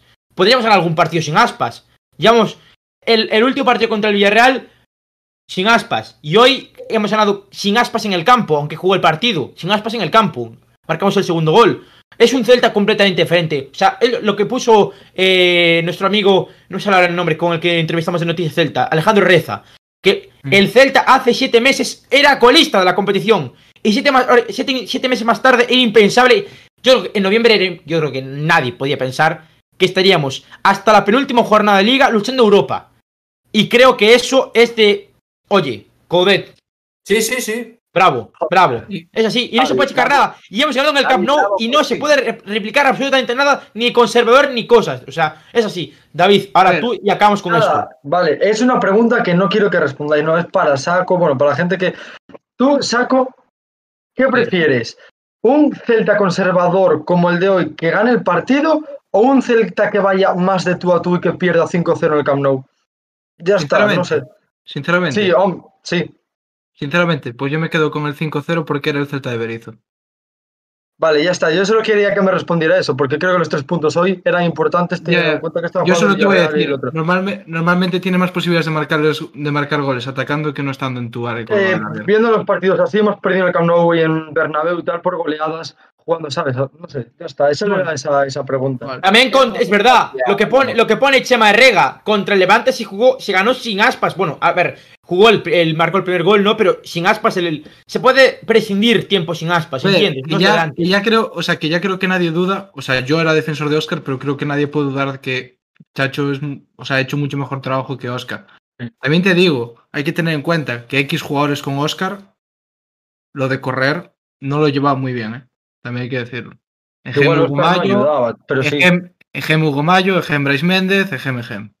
Quiero dejar claro yo también que soy chachista y que llevo defendiéndolo y diciendo que es, Pero es- que es- si le estáis metiendo de palos, que es que no es, cons- que es Eh, conservador, que es amarrategui. Y que- dije 20.000 que no. veces que este entrenador le dio una identidad al Celta, le dio competitividad, que lo llevo diciendo en muchos podcasts, que le dio competitividad que hace tiempo que no se veía. Lo que pasa Claro. que hoy simplemente, por exigirlo un poco más, yo soy un siempre os vais a los extremos. Y una cosa más, os voy a comprar a todos el discurso. Bueno, más que comprar, os lo voy a respetar, ese discurso de que hay que ganar como sea, tal. Pero no quiero volver a veros oír decir ese equipo que asco como juega colgándose del palo, ni quiero volver a, a- a oír como si llenáis Claro. la boca cuando el Celta juega muy bien y pierde, que orgullo de equipo, porque aquí lo importante ahora solo es ganar. Ni que orgullo de equipo cuando No, jugamos bien y no, perdemos. No, no. No, es lo mismo, no es lo mismo, no es Quiero lo mismo. oír la frase de No es lo "Qué mismo, asco de tío". equipo ese que juega tan Marti, malo". Esa No, Marti, pero es que no es lo mismo. No es lo mismo no. atrás contra un que contra un Barcelona. Porque que es completamente diferente. No, no, Claro. David, David, David, dominar y ganar en el fútbol es llevar tu idea a cabo y que la del rival. Y el Celta hoy dominó. El Celta hoy estuvo cómodo. Dominó Vale. en su estilo, lo que él quería. Lo hizo Vale. bien y ganó. Es que no, no sé. ¿Y por qué el, y por qué el Eibar no puede venir a Balaidos y, y hacer lo mismo si el Eibar compara con el Celta es un equipo pequeño? ¿Por qué Yo estoy comparando al Liverpool con el Fútbol Club Barcelona. Hombre, evidentemente es mejor el Fútbol Club Barcelona. No, digo yo. No, pero digo- al, Eibar le puedes jugar de tú a tú. Ya, pero digo, ¿por qué el Eibar, por qué el Eibar no nos El puede jugar a decir el nosotros? Eibar, eh, que me da igual. El Eibar Ya, ganado. pero que- digo, pero digo, ¿por qué el Eibar no nos puede jugar a nosotros a lo que nosotros jugamos hoy contra el Barcelona? Que para no tiene, Y- no, tiene, no tiene ese derecho. No, no, no. Y, y yo no dije lo contrario, que lo hace el Getafe, lo hace el Cádiz, lo hace muchos equipos, ¿eh? Que, que a mí me da igual cómo juega el rival. Yo quiero Y, que juegue mi equipo. yo voy, y, yo voy, y yo voy a zanjar por mi parte este tema, porque ya me estaba aburriendo un poco. Que nadie, o sea, no es crítica al Chacho, simplemente es pedirle un poco más. O sea, obviamente no voy a decir el Chacho, Chacho, hijo puta, eh, ponga, po- pon Hombre. cuatro delanteros. No, porque hemos ganado en el Camp Nou y es algo que pocas veces se ve. Y joder, tampoco os, joder, tampoco nos tiréis aquí todos a la yugular a todos del chat. Simplemente No, no, es no. eso. Que creemos que hubo un cierto momento del partido en el que el Celta pudo atacar algo más como luego hizo en la segunda parte. Nada más. Y creo que Marci está de acuerdo conmigo. Y con esto zanjamos el tema. Sim- Simplemente eso, a todos los que dijisteis, a mí no solo me importa que el Celta gane. Y, si, Y siguen con el tema, es que yo no puedo. No os no quiero puedo, volver, no os quiero volver No a oír puedo. decir que asco tal equipo tan amarrón, porque según vosotros, pues el Celta se cuelga del larguero, lo que queréis es que gane. No, Y lo dijisteis varios. no, no, no. Sí. Hay, hay forma, no. Podemos hay cambiar de formas- tema. cambiar de perder. tema. Yo si veo al Celta perder Madre sabiendo mía, lo que juega, te lo compro. Pero como hubo muchos partidos que el Celta perdió y, y no mirabas eh, un rayo de luz por ningún lado, te diré, el Celta daba puta pena. Es mejor colgarse del palo. Perfecto, perfecto. Es, es lo que me refiero, es cuestión de actitud. De actitud. Bueno, se pedía con por- Oscar, que por- actitud. por favor. Por favor, por favor, acabo de ver a alguien. A ver, Javier Alonso, eso de con Berizzo 51 puntos, con Cudet 53. Hay que lavarse la boca antes de hablar de Berizzo. Hay que lavarse la por favor, eh. Por favor, no empecemos a- con esa comparación. eh. Bueno, vamos a pasar de tema, que, que llevamos aquí media hora hablando del tema de Coudet y de, y de demás cosas. Y Coudet ha conseguido algo increíble, ya está. Y no se puede negar y ya está. Vamos a con lo siguiente. Vamos con la pizarra. Hay pizarra, ¿no, mister? Sí, sí, sí, sí. Pizarra, vamos allá. ¿Cómo, ¿Cómo no va a haber pizarra, Javi? Vamos a ver. Vamos la mejor sección después de la Marciporra no va a haber. Vale, nada, voy a comentar sí los goles eh, rápido porque tampoco fueron goles de mucha elaboración y demás, ¿vale? El, el, el gol del Barça, el primer gol, la verdad que un pase, si no me equivoco, por, la, por el antifaz, máscara o, o gorro que lleva ahí, interpreto que es eh, Sergio Busquets. Busquets. La verdad que el pase que le mete ahí eh, Busquets a, a Messi, que bueno, todos veis perfectamente el fallo para mí de, de como dice mi querido amigo Javi Charlie, eh, la orientación del cuerpo para mí es incorrecta. Obviamente tiene que, es cierto que tiene que mirar el balón, pero también ver lo que tiene a la espalda. Ahí creo que también, y me vais a echar palos, pero yo soy de los que para mí un portero tiene que mandar y colocar a su defensa. No sé si Iván Villar lo hace o no lo hace. No, no voy a decir que sea culpa de Iván Villar, ni mucho menos. Yo sé que ahora por el chat me vais a empezar a dar hostias por todos lados. No, yo Iván Villar no también, culpa. yo también. Iván Villar no tiene culpa en el gol. No. No, no, no, no, pero quiero decir, no, pero un portero también tiene que orientar y más un tío que ya lleva pues varias convocatorias en primera división como es Iván Villar, pues tiene que organizar su defensa, un portero tiene que organizar. Y a ver, no le estoy culpando a Iván Villar ni mucho menos, ya vais a empezar por el chat, ya lo sé. Y la cara de hablando de Iván y- Iván Villar. Estás hablando de Iván por hablar. Sinceramente, aquí Sí. no creo que. No, Iván Villar no culpa. por tocar los huevos un poco. Nada, ahí vuelvo a decir, para mí mala orientación de, de Carlos que pierde eh, a Messi por completo de- del radar. Y de Iván Y Villar bueno, también. pase- y Pero ¿Cómo va a ser fallo de Iván Villar, tío? Si va a la escuadra. ¿Cómo va a Estoy ser de fallo de Iván. Villar? Estoy de coña. Bueno, a la escuadra tampoco, ¿eh? Que fue abajo. No, que no fue abajo, fue arriba. Fue casi a la ¿Cómo escuadra. fue abajo qué? Abajo. No, fue arriba. ¿Cómo Ah, fue arriba, Javi? abajo, abajo. Eso te lo paran cuatro Ah. porteros, cinco en todo el mundo. Vale, pues ya está. Abajo, Pues no, si no Fue un no, fallo. golazo, fue un golazo de Messi, ya está. A ver, ¿qué es mi sección? Vale, aquí hablo yo y punto. Estoy viendo la jugada repetida en vídeo y el balón va por abajo, pero ahí Iván Villar es cierto Sí. que no puede hacer absolutamente No, nada. no puede para mí Antes de. Y ya, ya me dan todas las notas. Para mí, el mejor partido de Iván Villar que Ter Stegen. Con eso digo todo. Sí, Eso, estoy de acuerdo. eh, cabezazo. El cabezazo de, de Messi, la verdad que para que marque Messi de cabeza, pues ya eso tiene tela.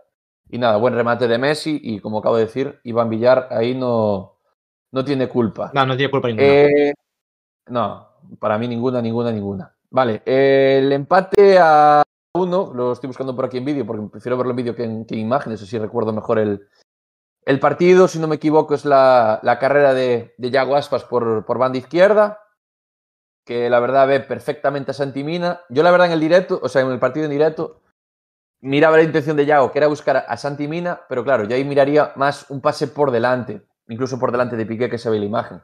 Al final le mete un pase al pie fenómeno, Santi controla de puta madre y también tiene la suerte, en cierto modo, de que Piqué está eh, tapando eh, el balón, Ter Stegen no lo ve, pero aún así, desde, de- desde donde se hace el disparo hasta que llegue el balón, yo creo que hay Ter Stegen, un portero de su categoría, que para mí Ter Stegen tal vez esté entre los tres mejores porteros del mundo, yo creo que ahí puede hacer, puede hacer algo más. La verdad que muy buen gol de, de Santimina, ya os digo, para mí la asistencia de Yago, otra vez de, de mago, de crack, de, de jugador de selección.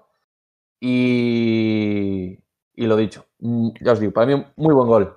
Que, Yo no, como sé, yo no sé si en esa, yo no sé si en esa jugada, este, le- la intención de, de Santi por la posición del, por la, por cómo pone el cuerpo, parece que fuera a tirar abierto al otro palo. Sin embargo, lo pone en el otro, en el otro, ¿no? No sé. Creo que eso también puede confundir, aparte de la falta de visibilidad a, a Ter Stegen, ¿no?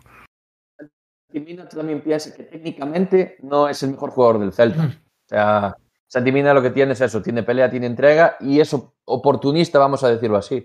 Yo también, según la imagen, también como se ve, parece que quiere tirar el palo largo, hacer la, la mítica nolitada, buscar el palo largo, pero al final no sé si le pega mal o, o- no lo sé.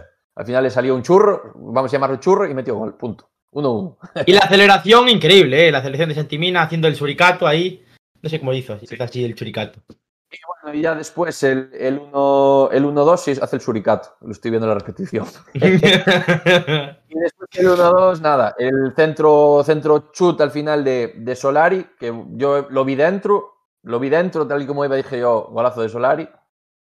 Al final, bueno, balón al larguero y ahí otra vez Santimina. eh, me recuerda, igual, bueno, no es una, la- una comparación 100%, pero me recuerda a Raúl, ¿no? El mítico delantero que está donde tiene que estar. Al final está ahí para empujarla y con suerte, pues al final eh, marca el, el 1-2 gol de delantero puro, gol de 9 puro. Y ya os digo, para mí hoy partidazo de Mina, partidazo de. la verdad que el bloque en general, como la semana pasada, victoria de bloque y, y nada, ahora darme los palos que queráis. Bueno, pues vamos ya con la siguiente sección. Vamos con eh, las notas del día de hoy. Vamos a repasar rápidamente el 11 del Celta, que salía con Iván Villar en portería de línea de 4 para Kevin Vázquez, para el señor eh, Aarón Martín, para Charlie, que eh, entraba a última hora. Nada, a falta de 5 minutos se comunicaba que, iba a jugar Carlos Domínguez por la ausencia de Aidó, que tuvo pro- problemas en, en el en el calentamiento, al principio iba, a entrar, ha ido como titular, al final quedó fuera de la convocatoria, con eh, Araujo como eh, compañero en, el centro de la zaga. Después, eh, como pivote, Fran Beltrán, Bryce Méndez, Denis Suárez y Nolito, ya esta parte nos la conocemos de sobra. Y arriba, como siempre, también Yago Aspas y Santimina. Desde el banquillo salieron Miguel Baeza, que ya va, vamos, eh, desde que, no sé, no sé, decirme una cosa muy antigua, no lo sé. Desde que se creó las- la, el, ¿cómo se llama la...? No, no, sé si no, fue el Eibar, creo. Del partido del Eibar, creo que fue el último que jugó. No sé, tío. Iba a decir, iba a decir una comparación, pero paso. Desde que, bueno. Desde la creación de, de la, de la iglesia o de, yo qué sé, de, de las cosas pirámides. Las pirámides, bueno. Pues desde ahí no juega Baeza, que lleva muchísimo tiempo sin jugar, eh, tranquilamente 3-4 meses. eh, Solari y el eh, debut de Hugo Sotelo, que jugó, vamos, dos minutos, con mucho. Vamos con notas. Iván Villar, nota para Iván Villar. A ver, ¿qué ¿Puedo empezar yo? Sí, dale. ¿Puedo Te empezar vas a empezar tú, vas a Dale, empezar dale. tú. Voy a empezar yo.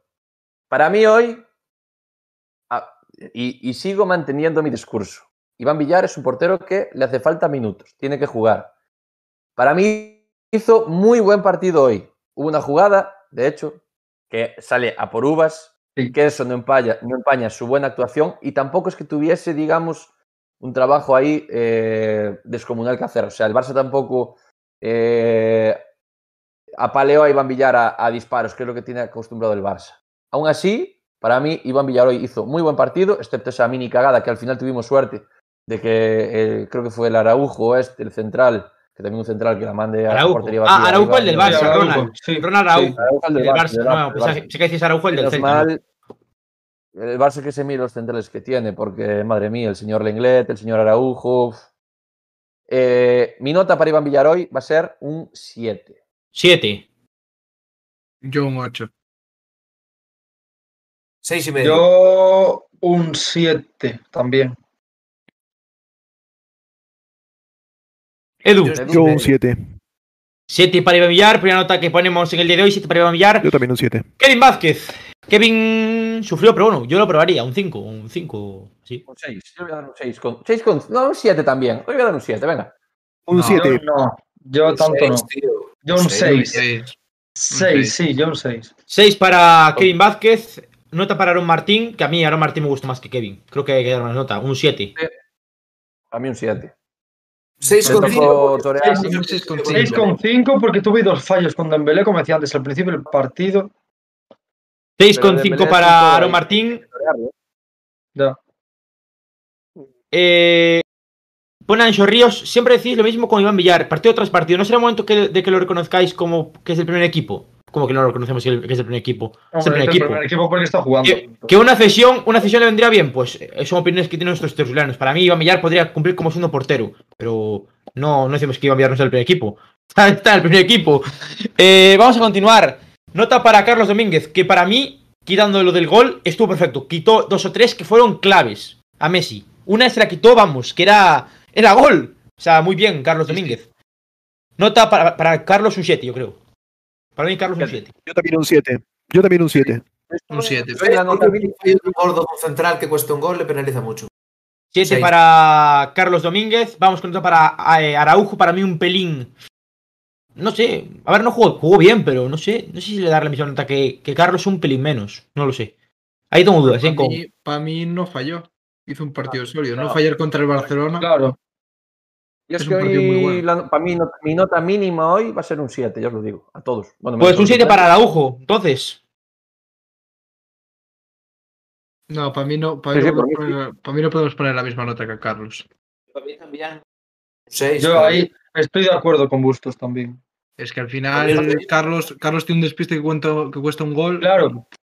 Al final vale que Carlos hizo un buen partido, pero Araujo no cometió el fallo que cometió Carlos. Entonces, Claro. Nota para Araujo entonces. Un siete y medio. Si y Charlie medio? un siete, Siete y medio para Araujo. ¿Tú estás de acuerdo? Sí. Venga, va. Venga, siete y medio para Araujo. Vamos con nota para Fran Beltrán, que No, para mí hizo un partido discreto en cuanto a la participación, pero muy, muy, muy importante. O sea, hizo un partido a la sombra. Muy bueno, pero a la sombra. Trajo Yo, su para mí, lo que se Fran, diría. Fran como su dorsal, un 8. Dios, estamos generosos. Mí un. No, no, generoso no. un que- Iba a dar un seis y Yo- medio, pero venga, le voy a dar un Siete. Siete no, para Fran. yo- sí, yo yo 7, voy- 7 con 5. Siete que con el ocho. yo, Yo le daría un 7 también. yo voy a porque al final es, es lo que acabáis de, lo que acaba de decir que fue Edu ahora. O sea, es cierto, o sea, estamos acostumbrados que un jugador hace un buen partido o la mayor parte de veces es con balón. Y Beltrán hizo un trabajo sucio que no se ve. Y de Sí. no estar jugando, jugar contra el Barça, y digo lo de siempre, sustituir al mismísimo Renato Tapia, para mí eso tiene un mérito increíble. Entonces, para mí mínimo hoy Beltrán le daría un 8. No está jugando muchos minutos últimamente. ¿eh? ¿Pero por qué no está Tapia? Edu, ¿Cuándo un ponemos 8 a para, Tapia? un ocho para Fran, Edu. ¿A quién? Para Fran.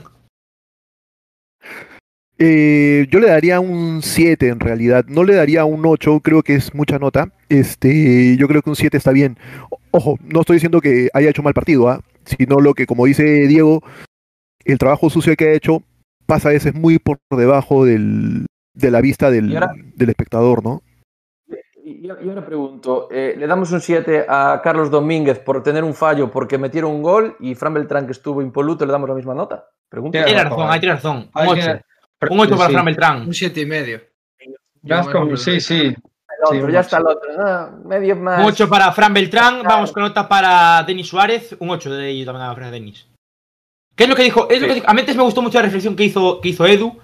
Que eh, eh, se tuvo que meter, eh, poner en modo, mono de trabajo Denis Suárez. Y en vez de hacerlo con el, con el pincel, hizo con el cincel. Eso me gustó mucho esa, esa reflexión que hizo Edu Burga. Voy a recordar las, las palabras las palabras de nuestro compañero Morrazo que dijo que era uno, uno de los peores fichajes de la historia del Celta. ¿Quién, Denis? Sí, lo había dicho. Uh, Pero No, no, yo lo recuerdo. Yo- no, yo recuerdo A porque ver. había mucha gente, había mucha gente que opinaba como él. Y a día de hoy, es que en su momento no parecía. De todas las No, pero- maneras, ese chico no debe tener mucha idea que dice lo mismo de Enremor y mira. Bueno, pues cuando esté Morrazo podrá, podrá debatir esto en directo. Ahora no metamos a Morrazo que no está aquí para defenderse. eh, Eh, una cosa sobre Denis. Denis lo que le faltaba era continuidad y este año tuvo esa continuidad. Debe, Sí, debe sí, entre sí. medias, entre, entre alguna ensalada, igual le va medio, un, ¿sabes? un cachito de pechuga de pollo, algo así. Entonces por eso este año. Pero, tío, la no metamos la alimentación, que eso no tiene ningún tipo de, val- de valor No. para poder. No, tío, no, no, no. Hoy estás, hoy estás de un agua fiestas, tío. No, pero es que vamos a ver, tenemos que hacer un análisis objetivo y, y de calidad. No decir por qué Denis Suárez se comió un chuletón de pollo. Pues no, o chuletón de vaca, perdón. El chuletón de pollo no existe. No, Eh, dije un cachito así de pollo. Solo un cachito así. Bueno, eh, pollo, no sé por qué estoy. eh, chuletón de vaca. No, no metamos el tema de alimenticio de cada persona. Cada persona que coma lo que quiera. Es que es, es una persona y ya está. Y mira que yo a Denis Suárez le llamaba lechugas, pero paso, tío. O sea, ya está. la boca. No, no, confirmamos- que hoy Que le sí. llamo lechugas, ¿eh? Hoy, Sí, hoy sí, el sí, chaval sí. que está diciendo esto le llamo lechugas. Que sí, que sí, porque me enfadé, me enfadé y dijo, lechugas, no sé qué pase. Pero, tío, no metamos a, a lo, lo que haga Denis Suárez. A mí me da Bueno, igual lo que haga la- que no se le criticaba a alguno que no rendía. Denis Suárez, un 8. Un 8, Denis Suárez. Venga, un 8, venga. Tío, es que. Un 8 que a Denis. Le acabo de cagar de una, de una forma, tío. antes. A le voy a dar otro 8. Con roda de pechuga. Da igual. Eh, chavales, vamos a continuar. Eh, 8 para Denis Suárez, nota para Nolito. Agüita. No, Sí. defensivamente Sí, hoy hubo un par de jugaditas que como que mete el pie discretamente, pero aún así ya os digo, mi nota mínima hay un 7, 7 para Nolito. Yo creo que hoy el partido era más para Solari que no para que no para Nolito. Yo le voy a poner un 6. Yo otro 6. Un 7. Es muy... 7, No, 7. Javi- Vale, pero un 6. Bueno, 6 y medio, ¿no? 6 para Nolito. Siete. Bryce Méndez. Para mí, de los, de los 11, el que menos apareció. Pues yo tuve varias jugadas que me gustó y defensivamente la verdad que se le vio bastante agresivo para tener gaseosa en las venas. Independientemente de lo que quiera beber cada uno. Para mí tenía... Yo, es que voy- mi nota, mi nota más bajo y para todos va a ser un 7. O sea, Sí, para mí Bryce otro un 7. 7. Para mí Bryce un 7. Yo creo Yo que, yo acuerdo, creo que, Yo estoy Bra- mejor yo nota creo que Nolito que a Bryce- pero bueno. yo creo que Bryce lució más, yo creo que lució más Bryce que el Nolito hoy día, me parece. Sí, sí, por Sí, eso. estoy de acuerdo con Edu. Para mí un 7. Pues un 7 para Bryce. Vamos con nota para eh, Yago Aspas. Para mí, Aspas muy desaparecido, eh. Una asistencia, ¿eh? Bien experiencia. Eso le suma, eso le suma un 7, un 6, 6, 7. Podría estar por ahí. Un 7. 7. 7. 7. Siete. 7 por. Y a, y a Santi Mina yo le daría un 9 y MVP. MVP el Chacho y después Antimina. Sí. Ahí, Nueve- estoy, ahí estoy de acuerdo con David, por fin, ¿ves? Yo no. Un 9 para No. Nolito. O sea, para Nolito, para Para Santi mí Mina. un- sí, para mí un 9 para Santi Mina. sí. 9 para Santi Mina por los goles, por cómo ha peleado, como siempre, como pelea con. Peleó con Piqué, con Lenglet, con Ronald Araujo. Para mí un 9, Santi Mina y MVP. Vamos con el banquillo. Nota para Miguel Baeza, que volvió a jugar tras mucho tiempo, como hicimos anteriormente. Un Sin 5. nota. Oh, si no, No. Nota para, porque para él. ¿Cuánto jugó? ¿Cuánto jugó?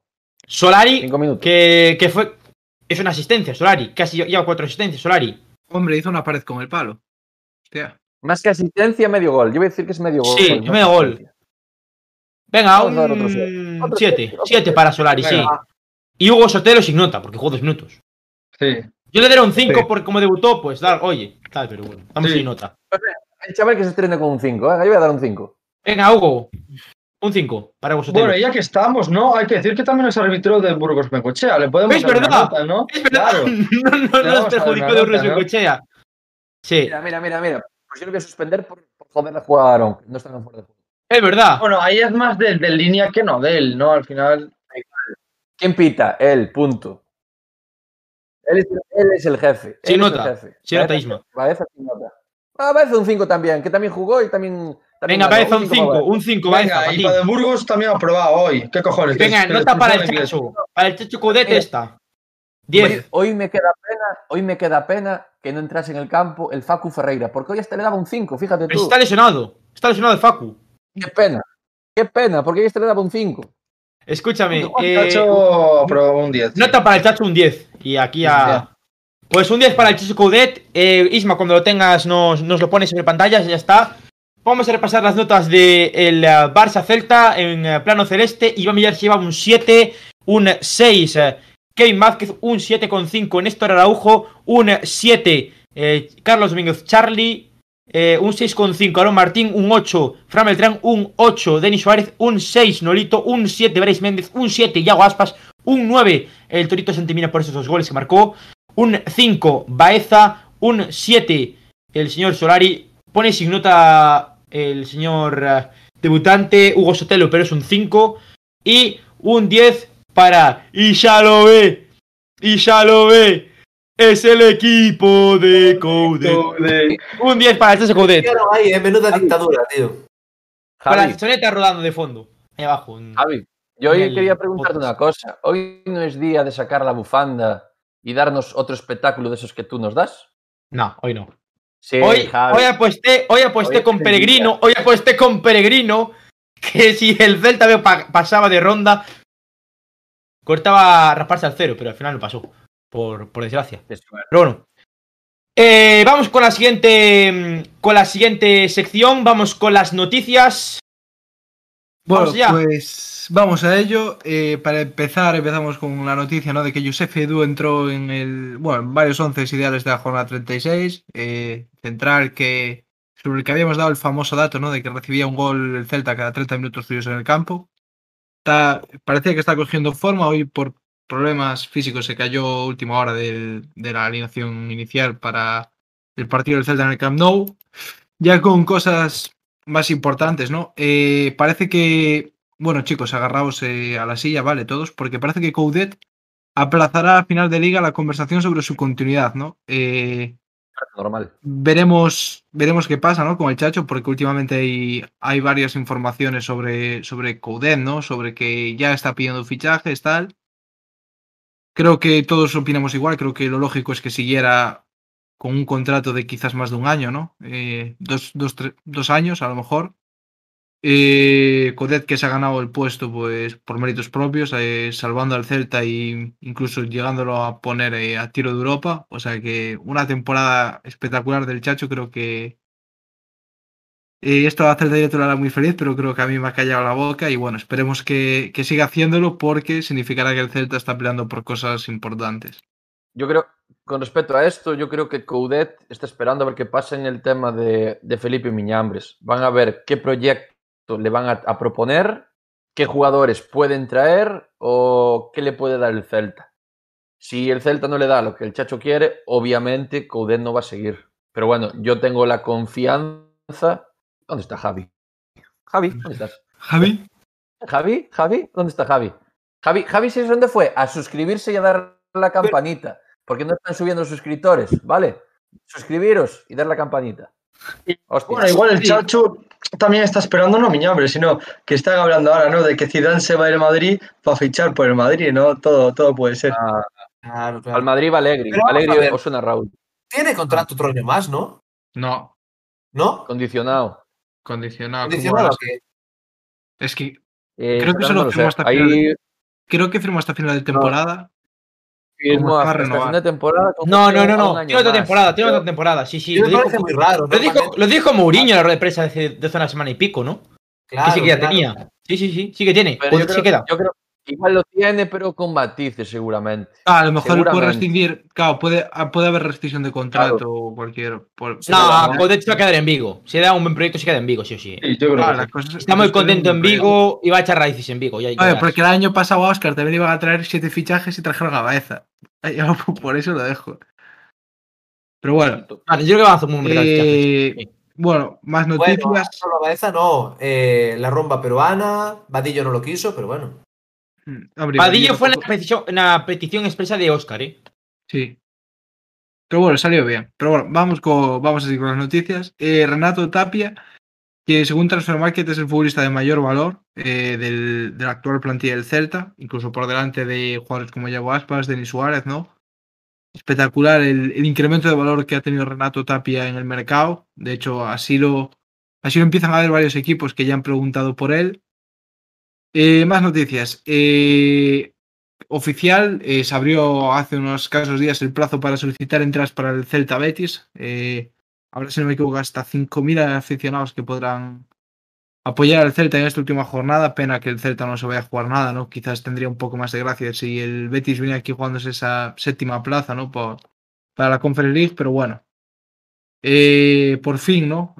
Año y medio después, puede ser. Sí. 470 y pico días después, David, vamos a vol- volver tú y yo a Barayes, porque creo que el resto no van a, no van a venir. David, tú y yo, Porque vamos a ver a- sí, pues ya fuimos Hombre. a Barayes con el Hombre, yo creo, pero- hombre, yo Y creo que Javi, ah. Javi, no vamos para celebrar que entramos en Europa, sino para celebrar que está con nosotros el Chacho Cudet y que Y para cantar, necesita, necesita un, un par de cánticos, Coudet, que se vea que la afición, ¿sabes? Lo quiere. Y no, y a todo, no solo a Cudet, a todo el equipo, que la verdad Sí, si también el a- objetivo era la, la, la permanencia y este año, o sea, al final de temporada el objetivo pues cambió, ¿no? Eh, bueno, eh, más noticias sobre seis jugadores del Celta en el primer corte del Full Food Draft. Entre ellos están los centrales José Fontán, Carlos Domínguez, también Gabri Veiga, Miguel Baeza, Miguel Rodríguez, Sergio Carrera también. Jugadores en principio del filial, menos Baeza, ¿no? O sea, otra cosa que vuelvo a poner de manifiesto, una cosa que todos sabíamos, que es que el Celta tiene una de las mejores canteras, no creo que solo de Europa, sino del mundo. Y ya para acabar, por último, la noticia que salía esta semana, que el Zaragoza tendrá que pagar una penalización al Celta por la desastrosa cesión del Toro Fernández, que todavía no ha conseguido ver puerta. Y bueno, si no me equivoco, esta penalización es por, bueno, por no llegar al mínimo de partidos que estaba estipulado en la cesión. Eh, sí, básicamente eso, básicamente eso. Y quiero preguntarle a Ed Burga sobre, sobre el Toro Fernández. Bueno, el Toro Fernández va a haber puerta, pero puerta a la salida, porque en realidad no. ha tenido muy mala suerte. Ay, qué bueno.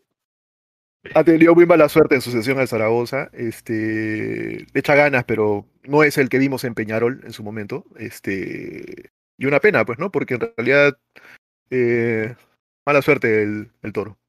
Yo creo que el tema del toro lo comentó Morrazo un, día aquí en, en, en privado. No sé si lo dijo en algún podcast anterior, que no me acuerdo. Hemos hablado de tantas cosas que no me acuerdo.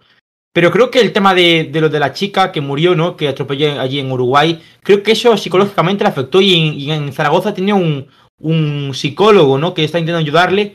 Pero no está, no está en el, en el fútbol. Yo creo que eso, eso le ha dejado mucha, mucha mella al toro y, y la verdad es que no está, no está al 100%. Bueno, sonó ahora un delantero que no me acuerdo ahora qué nombre tenía, uruguayo también de 24 25 años. Lo vi, del- lo vi del ayer, Liverpool, sí, Liverpool de. Montevideo. Liverpool Sí, de Sí, No sé cómo se llama ese delantero, ahora no sé el Ahí nombre. tampoco.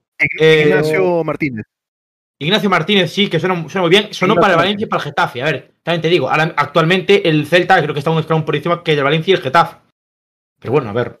Me gustaría. No, Dice- Hay un delantero, hay un, Bueno, dela- hay un delantero. El Valencia tampoco tiene tanto pasta ahora mismo, ¿eh? Que tiene que vender mucha gente. Ya, pero hay, hay un delantero del, del Peñarol de 18 años que tiene muy buena pinta y el Almería está detrás de él.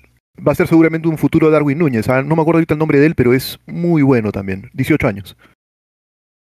La verdad es que el, el, el Almería se mueve muy bien en el mercado sudamericano. Fichó a Robertoni, a Darwin Núñez. Sí, se mueve muy, muy bien, ¿eh? la verdad es que sí.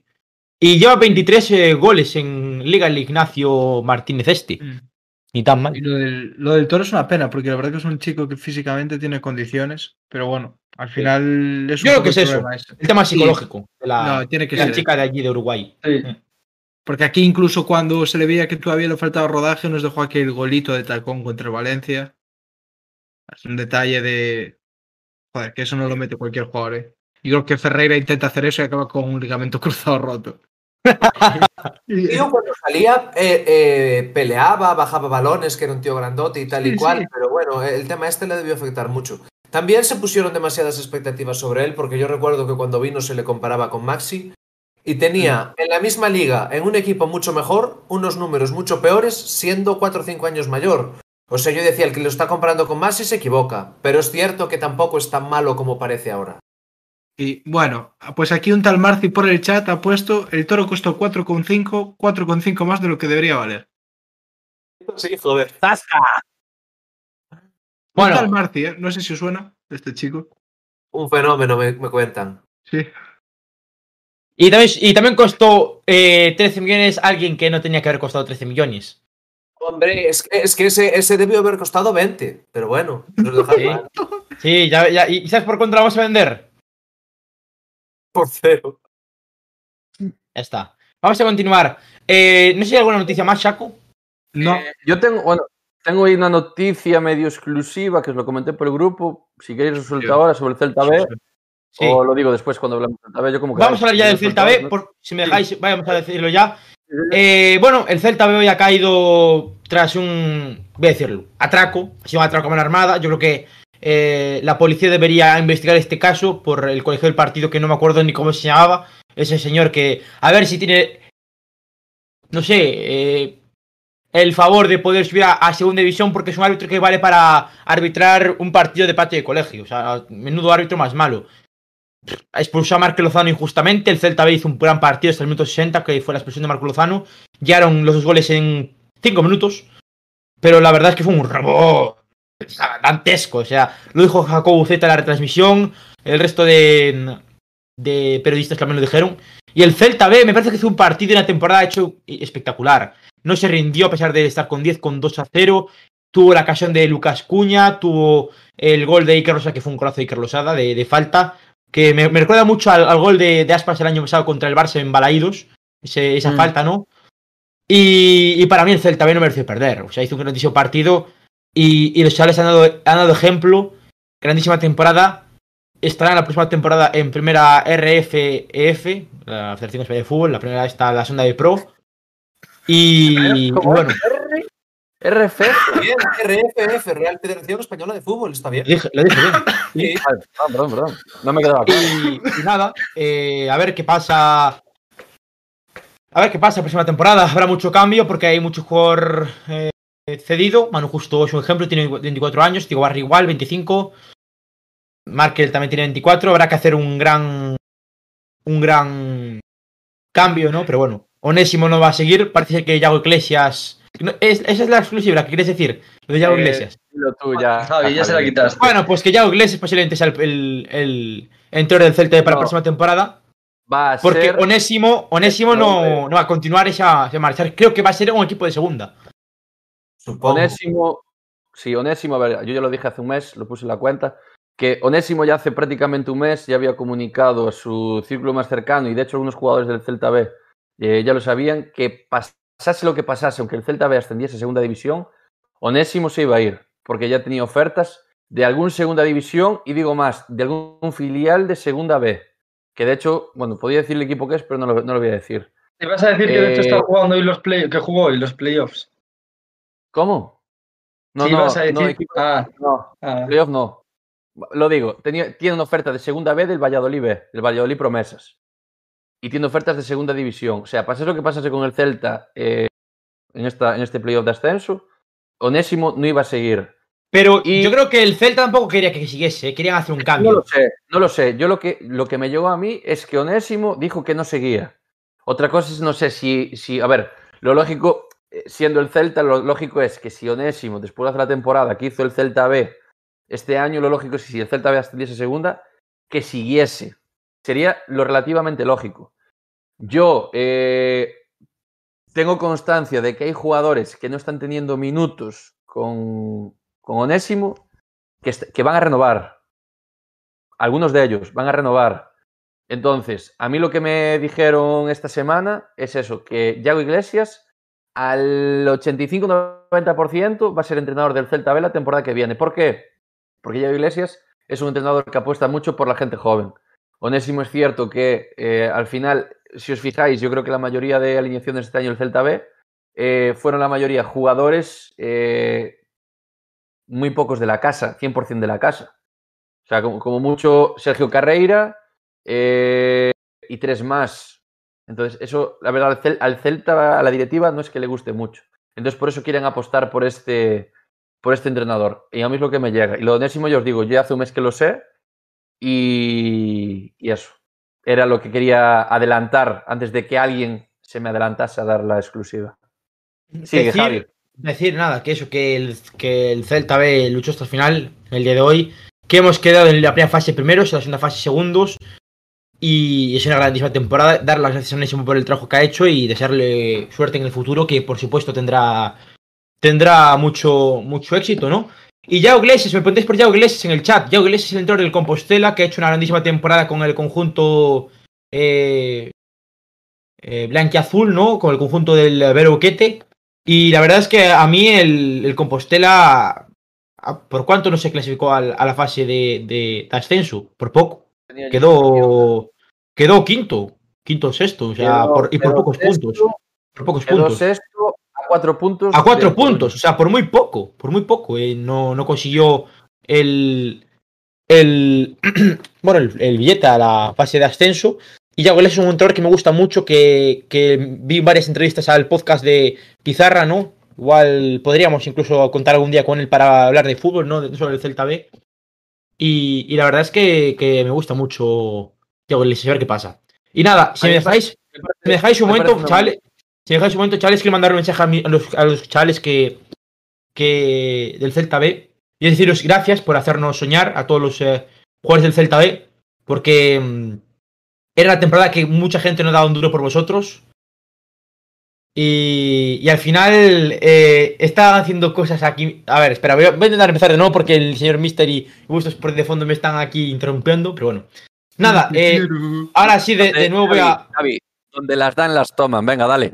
Bueno, vamos bien allá, ¿no? Dar las gracias a los jugadores del Celta B por, por la temporada que hemos hecho, porque mucha gente, como decía antes, no, no da un duro por ellos. Y han ido de, de menos a más, han hecho una grandísima temporada histórica.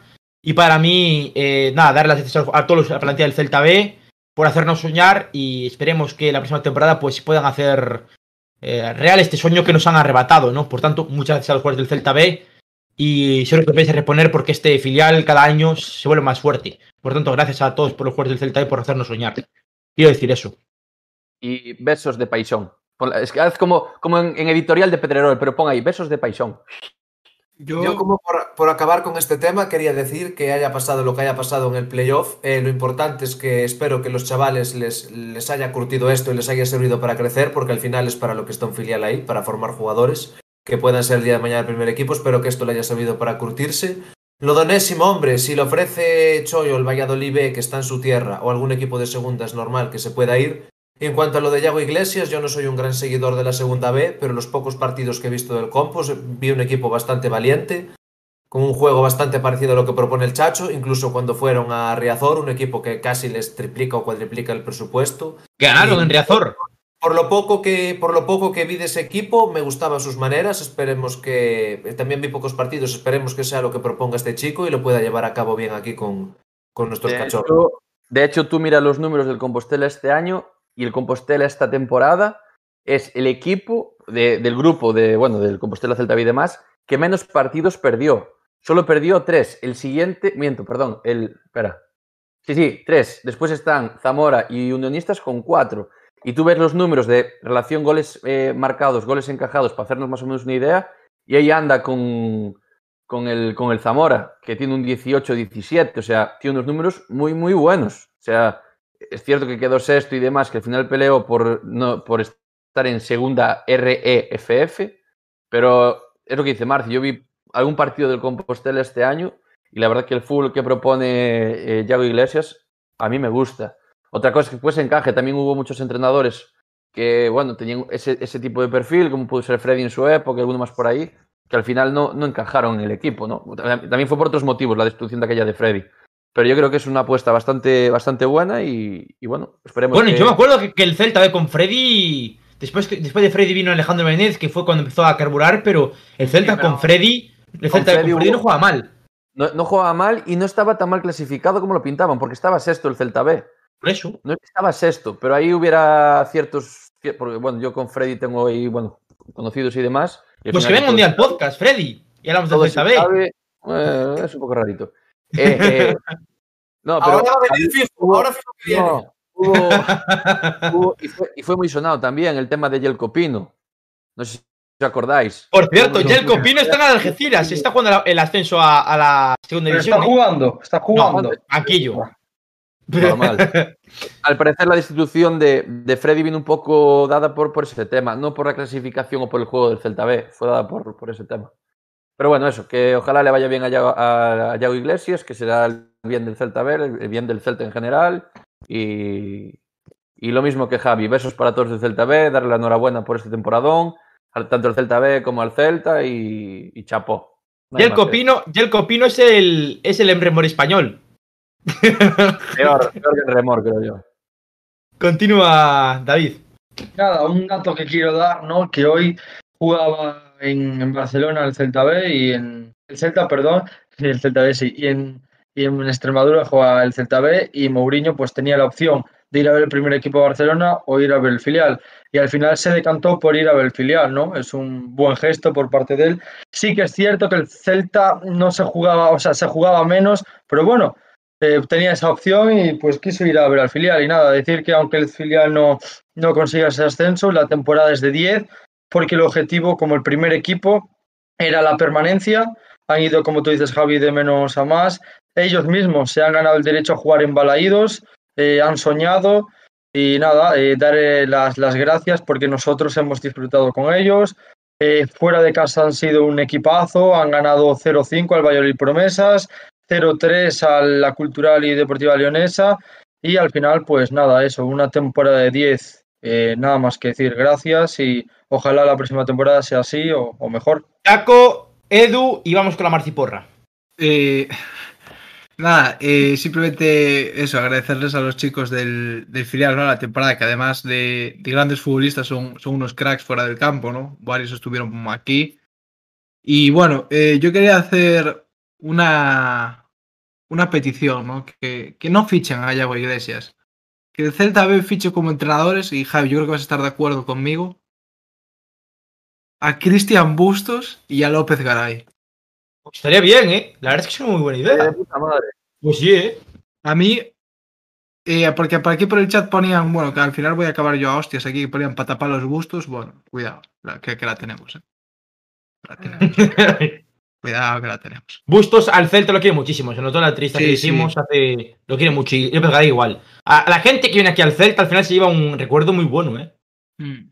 O sea, a mí, a mí me parece que, que, hombre, tuvieron experiencia en segunda y, joder, podrían ser muy buenos entrenadores para los chavales. Además, sabiendo cómo son las cosas aquí en casa Celta. Mm. Y aparte, Bustos, no este Bustos el que tenéis ahí, ahí de abajo, el Bustos, el bueno.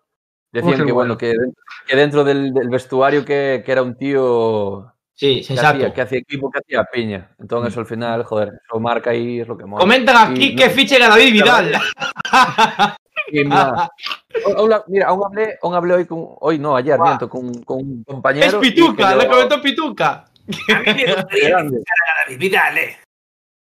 Pues yo, mira, yo, Vidal para mí es un entrenador, ya os digo, a ver, me hace gracia, pero me mola. O sea, su rollo es que me, me flipa. Y ojalá David Vidal tuviese un equipo aunque fuese en segunda división, tío, solo por el espectáculo. Y aparte, a ver, es un tío que sabe de fútbol, se quedó anticuado, pero sabe mucho de fútbol. Y ojalá yo lo pudiese ver en un equipo de segunda división. Entrenando, directamente entrenando, porque a mí os digo que es que me meo con Vidal, tío. Es la hostia. Madre mía, si ya tenemos, si ya tenemos un entrenador del escudo ahora con Enésimo, imagínate de Vidal. Vamos ya a la prehistoria. Yo o sea, veo Quería que más- estuviera en primera, pero para dar show, pero para verlo desde la barrera, no para que Claro. aquí. Para dar show Yo- está muy bien. Sus ruedas de No, ¿y prensa, sabes dónde lo veo? ¿Sabes dónde veo entrenando a Vidal? Porque bueno, ya, ya veis que por algún equipo pasaron ya muchos entrenadores y Vidal es el que le queda.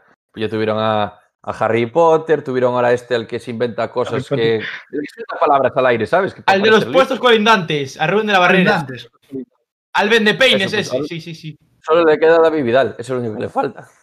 Yo veo más de entrenador del Celta B a otro. Y creo que en este podcast alguien tiene el título de entrenador.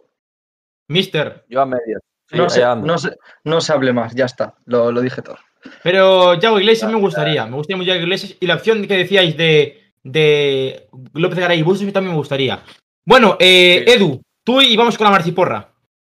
De acuerdo, eh, nada, una enorme temporada del filial. La verdad que esta temporada las hemos visto, bueno, en la- los partidos que han retransmitido, la verdad que un equipo crecer. Eh, Onésimo ha aprovechado muy bien sus bazas. Eh, creo que a él se le puede penalizar si el no haber aprovechado de repente a muchos de los canteranos que estuvieron entrenando en el primer equipo. Pero creo que con lo que ha tenido ha podido sacar eh, un rendimiento óptimo. Una muestra es este playoff impensado para todos, creo, desde el inicio de temporada. Era un equipo diseñado para sobrevivir en la categoría, sin embargo, pues este ha superado las expectativas y nos ha, dejado con, e- nos ha dejado con esa espinita de querer un poco más del filial, ¿no? Sería alucinante verlo en segunda división, eh, pero creo que para que eso pase, eh, más, más que traer gente de afuera, eh, es aprovechar lo que tenemos también dentro, ¿no? Y creo que Sí. eso también ha faltado esta temporada. Bueno, pues vamos hasta aquí el análisis del Atlético B, el Atlético de Bilbao B, el eh, Bilbao Athletic 2, Celta B1.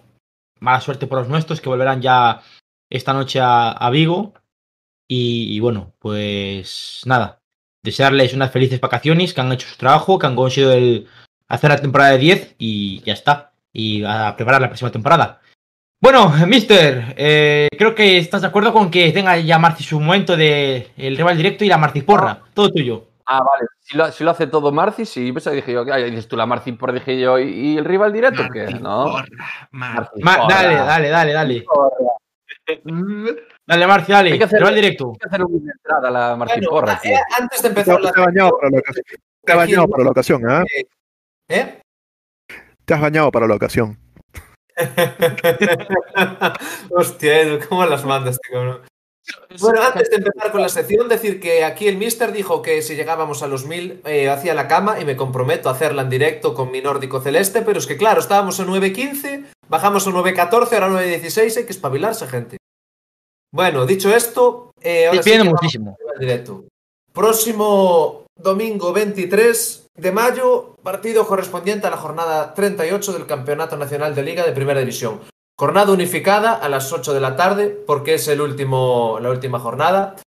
Eh, Bueno, cuidado, espérate, espérate, espérate, porque igual hay modificación, ¿eh? Puede haber No, modificación igual de no. horarios.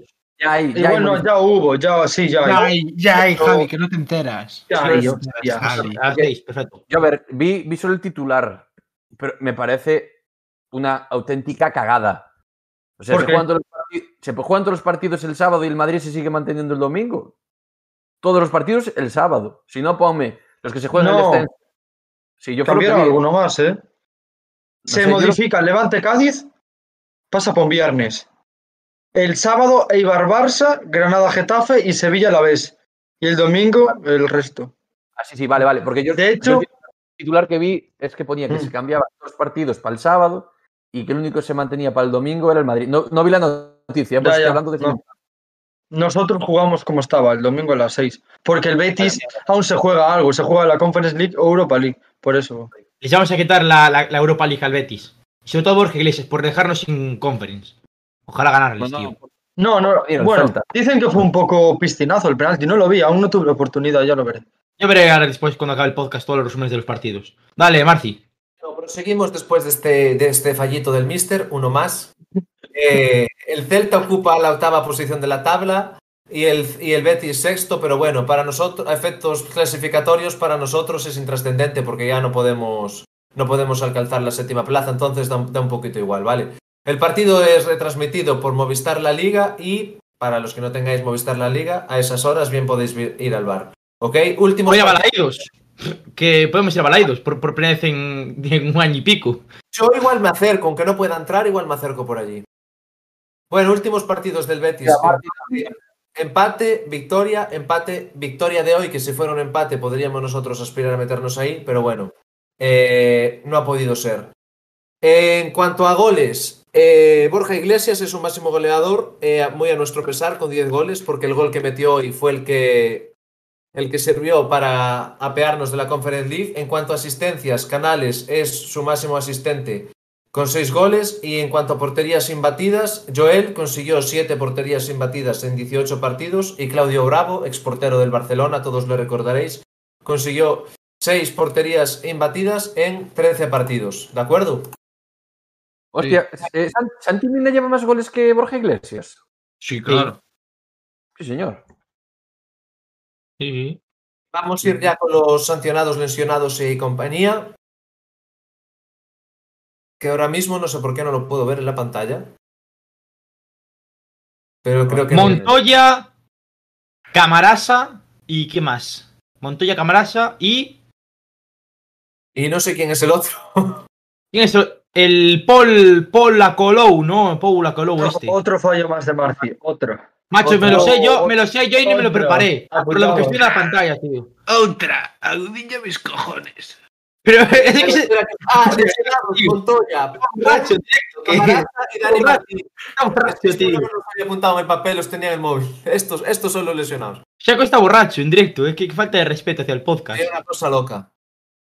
Eh, bueno, ¿queréis comentar algo más? Porque tengo una, una cosa más que añadir. Si queréis comentar algo sobre este partido. Yo quiero comentar algo. Quiero comentar que, que, el, que el Betis es un equipo que el partido de primera vuelta, sin hacer gran cosa, estuvimos a punto de, de ganarles en el Villamarín. ¿eh? Sí. O sea, si hacemos un partido más o menos serio y con Coudet con como estamos jugando últimamente, se puede ganar. Y, sin, y sin- incluso sin aspas. Estoy ya. Porque el Betis ganó hoy contra el Huesca y vamos, pidiendo la hora y. Dio pena. Y con un Dio penalti. Y con un penalti que no era penalti, por lo que dijo antes David, ¿no? O sea que. Ah, Y además, con el empuje del público en Balaidos un año y pico después, 5.000 personas vamos a poder ir a Balaidos. Pero bueno, el tema de las, de las 5.000 igual se reduce un pelín porque como están con las obras de, eh, de Río Bajo y de Marcador igual somos 4.000 y pico, pero bueno, ahora hay que- ver, ¿no? El martes serán la resolución de los abonados que van o no. Yo creo que el Celta con público, sin jugarse nada ni nada, el Celta va a, que- va a ganar el partido. Esa es mi impresión. A ver qué pasa. veremos, veremos jugadores menos habituales. O, va, o, va- o saldrá con 11 de gala el chacho. Yo creo que puede meter a un, a un Baeza, a un... Claro, digo, menos habituales a lo que hay en el banquillo. digo claro, pero Baeza. Baeza, Beltrán. Yo creo que va a no, ser Beltrán como el va a 11 de gala, eh, la verdad, no lo sé. Bueno, para. Igual, bueno, también contando que ya por la Igual, semana el Celta igual. Jordan, Claro. Alfon- Y a lo mejor, y a lo mejor darle, darle la oportunidad de debutar a Sequeira, que ha hecho méritos para hacerlo, no sé. Pues yo creo que va a ir a por la sexta victoria consecutiva, la verdad. Yo creo que va a ir con el 11 de gala. No lo sé. A ver, normalmente cuando un equipo se juega algo y otro no, ya por precaución, por no romperte, a no jugándote nada. Pero mira, todo dependerá de lo que los de Sevilla ríen. Porque eso sigue habiendo, o sea que. Pero eh, Si no ya hay- está. Pero escúchame, no- o sea, la posición está asegurada. Octavos quedamos seguro. Digo, ellos sí que se juegan algo y nosotros no, por eso lo normal es que nos ganen. O por lo ya menos. estamos. Como ganamos hoy y el Athletic, eh, ¿cómo perdió el, Athletic, no? Contra el Madrid. Sí, sí, no, yo no. Por cierto, puede ser sexto o séptimo. Por cierto, hablando de esto, si me dejáis antes de la marciporra, ponme por aquí la clasificación que quiero repasarla rápidamente ya que estamos hablando del tema clasificatorio. El Atlético de Madrid que ganó hoy contra el Osasuna 2-1 y el Atlético que mm, es líder a falta del par- último partido sería campeón de liga. eh, Contra el Valladolid. seis se años juega- Sí, jugará el último partido contra el Madrid. Sería el Atlético de Madrid campeón de Liga seis años más tarde. Bueno, Primero el Atlético con 83, segundo el Madrid con 81, tercero el Barça con la derrota ante el Celta eh, con 76, cuarto el Sevilla que perdió contra el Villarreal 4-0 con 74, quinto la Real Sociedad con 59, sexto el Betis con 58, séptimo el Villarreal cerrando los puestos de Europa con eh, 58 puntos, pero con el golabraje perdido contra el Betis, ¿no?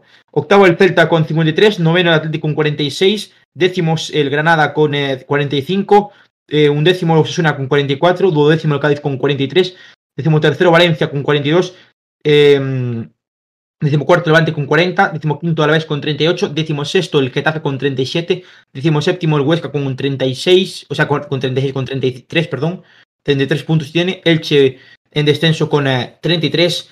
noveno el eh, Valladolid con 39 y descendido ya matemáticamente, aunque me da mucha pena porque me cae muy bien, ya sabéis que el Eibar es mi segundo equipo, le tengo muchísimo cariño. El Eibar es equipo de la, de la segunda división española. y eh, Hay uno, ¿no? 39. mucho ánimo al, al Eibar porque eh, a todos los Ah. aficionados primeros que me cae muy bien y nada. Ojalá el Eibar Eibar. pon- pronto a, a, a Santander y nada. Aupa Eibar y, y pronto en Opa. primera. Al Pozo, hostia. Ya, cojones. No, hombre. eh, mucho ánimo para Eibar, que es un equipo que tiene un mérito tremendo. Sí. Bueno, Vamos eh, a continuar. rápidamente Eh, porra, Por no cierto, espera, por cierto. eh, nosotros hablamos de 42 puntos para salvarnos, ¿eh? Y al final, fijaros, ¿eh? Ya. Lo que hace el chacho. 54, ¿no? 53, 54. No, no, no, pero 53. no, pero digo, el descenso en cuánto va a quedar, en 33, 34. Sí. son muy malos, tío. Hay un equipo por ahí abajo que tiene a Boyé de delantero, con eso te digo todo. Y ha, y ha ido Y Carrillo. de hecho se va a quedar que firmó contrato ahora con el, con el Elche. 1,6 Bueno, millones han pagado por Boyé. O sea, madre mía. A segunda está bien. Eh, bueno, eh, rápidamente con la Martiporra, hoy no tiene mucho misterio. Paisón, volviste a acertar tú el resultado. ¡Vamos! Te llevas un punto y como sí. Santi Mina metió un gol, también te llevas otro punto, con lo cual empatas a tres puntos con Mister y todo queda abierto para la última jornada. Te voy a La ganar, mister. Te vas a cagar. No, no, no, no, no. Absolutamente Mira, nadie. para, para, para, Espera un segundo, mister. Y tengo que decir también, Javi, que acertaste el goleador del Barça, pero los goleadores eh, contrarios no No, cuentan. no, no, no, no. Escucharme. Tiene No, que no, dar no, un no, punto más. No, no, no, lo dijiste el otro día. Aunque no valgan, yo lo digo igual. Lo dijiste en el podcast el otro día. O sea que.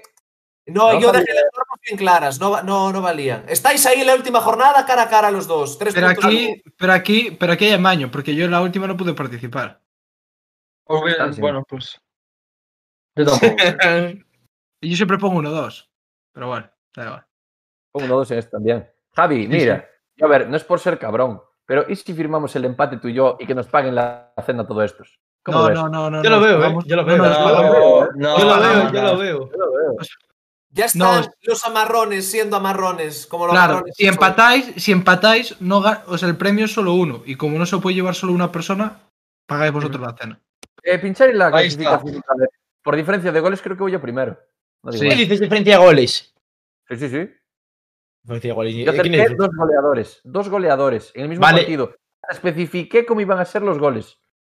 Y ahí tres puntitos, líder. Liderato. No hay más. No, Bueno, empatado contigo. Rápidamente, porque os tengo que contar una cosa aparte. A la marciporra de, de la jornada que viene, lo de siempre. Eh, nuestros espectadores que vayan dejando su porra en el chat y si alguno acierta, pues una mención de honor en el próximo, en el próximo podcast. Ahora mismo eh, vamos a ir haciendo nosotros nuestra porra. El primero que se anime. Yo sabéis que siempre soy el último. Eh, digo yo, Tiempo- 2-1, Primero. 2-1. Goles de Bryce y de Santi. Vale. Ya, yo sigo. Yo sigo. Eh, 3-1. Goles de Yago y doblete del Torito Mina que rompe su récord de goles en primera. Mister. Yo voy a decir un 3-2. 3-2. Va a ser un partidito de goles. El Betis se, se juega a ser quinto o séptimo, incluso sexto. O sea, va, va a haber goles. Y voy a optar por goleadores. Voy a decir Santi Mina. Voy a decir Bryce Méndez. Y voy a decir. Voy a decir para desempatar. ¿Ferreira llega al partido? Nada, Ferreira no lo pongo, que es nada. Eh, va, me la juego y pongo Solari, venga. Yo voy a decir un 2 a 0, va a marcar Santi Mina y va a marcar Nolito.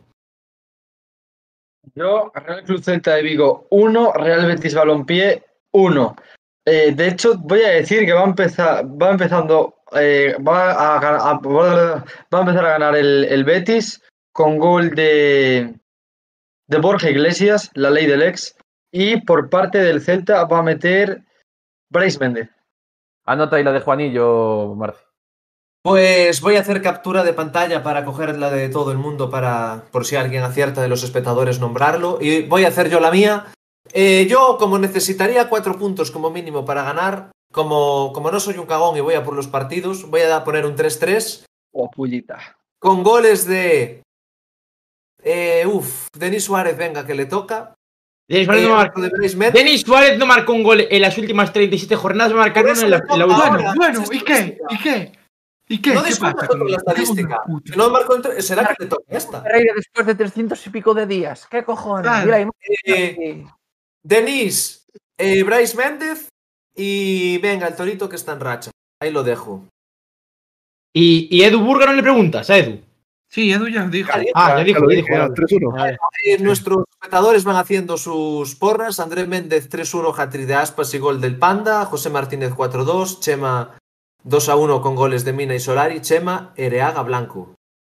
Eh, Peregrino, nuestro amigo Peregrino 3-0. Y nuestro Juanito 4-3. Bueno, aquí van dejando su. Si alguno acierta, lo nombraré para la semana que viene. Y ojo, porque Aspas está en duda. O sea, estamos, está hablando por alguno en el chat de que Aspas va a jugar.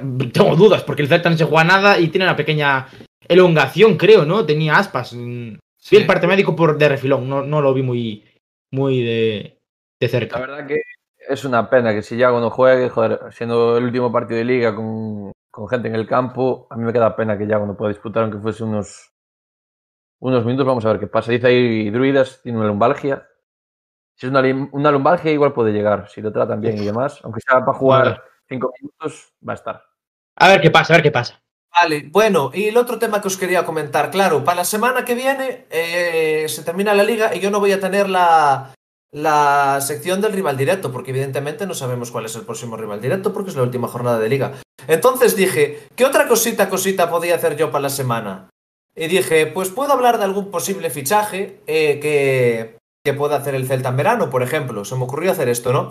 Entonces recordé que yo, al contrario que vosotros, que mucho habláis, ah, este delantero, el otro, a ver si viene, a ver si viene, me puse a buscar ahí, como Marcio Ojeador que soy, y di con un delantero buenísimo que el Celta debería fichar. Pero esto no es lo gracioso, lo gracioso es que cogí y le escribí un correo al Celta, que os voy a poner ahora, eh, bueno, a modo de gracieta más que nada, ¿no? Entonces, eh, bueno, esto es lo que voy a hacer la jornada que viene y lo voy a hacer esto ya porque aprovechando que le escribí el correo al Celta dije yo se lo voy a enseñar a estos que es un tanto graciosito. La verdad va, que a- va a aparecer en pantalla esto. eh, No sí, dentro, dentro producción, pon ahí la, el mail Pero que le escribí. Esto no, esto sabía que iba a aparecer. ¿Qué es esto, tío? Espera, espera.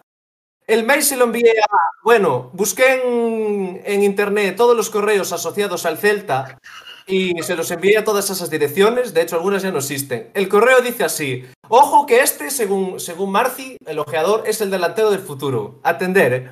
Beto, 23 años cumplidos este año, metro 94 de estatura, 11 goles y 2 asistencias en 27 partidos de Liga Portuguesa con el Portimorense. Delantero joven que lleva años goleando con una extensión meteórica. 700.000 euros de valor de mercado según Transfer Market.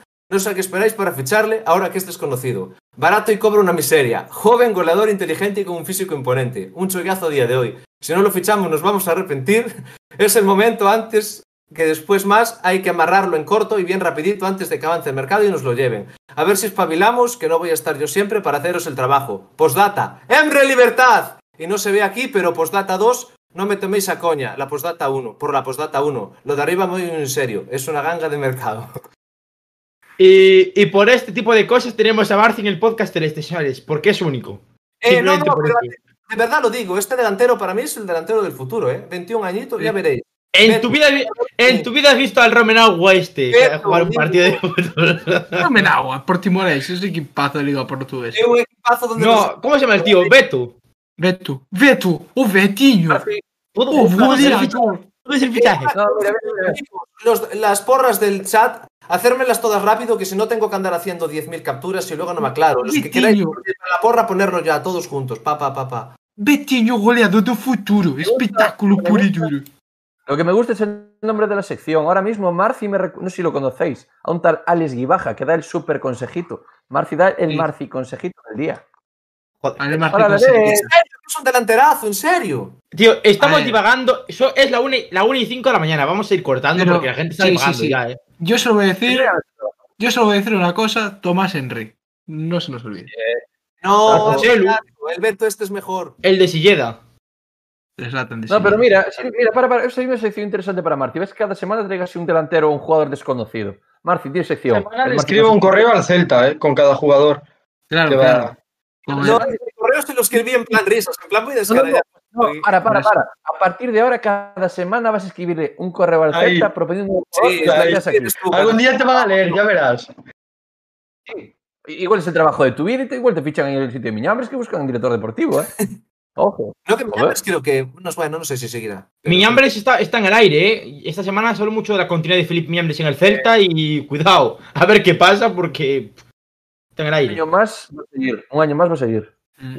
A ver, a ver. Yo- Fue a Tenerife, puso ese equipo y dijo que le gustaría algún día ser director deportivo de allí. Pero a ver, también estás allí, eres un jugador mítico de tal, te preguntan y qué vas a decir. Pero bueno, no sé. Ya. A ver, yo creo que ya lo dije, pero para mí Miñambres cumplió con nota. La cosa es que hay muchas veces que propone nombres y ya sabemos Ya, y no manda él. que cierto, Bueno, gente, cierto directivo no, no pasa por vamos a ir cortando el directo que llevamos dos horas casi. Llevamos mucho tiempo. problema. Eh, David. Un placer.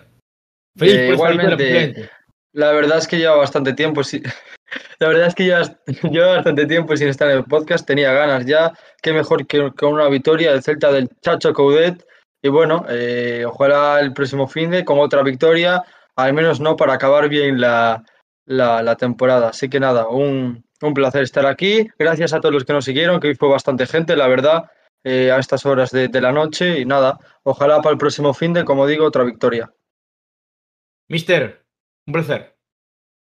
Igualmente, y nada, la verdad que hay un podcast bastante intenso, pero mola. La verdad que para estar todos aquí hablando, como en otros, en otros sitios solo hacen hablar y hablar y hablar, al final aburre.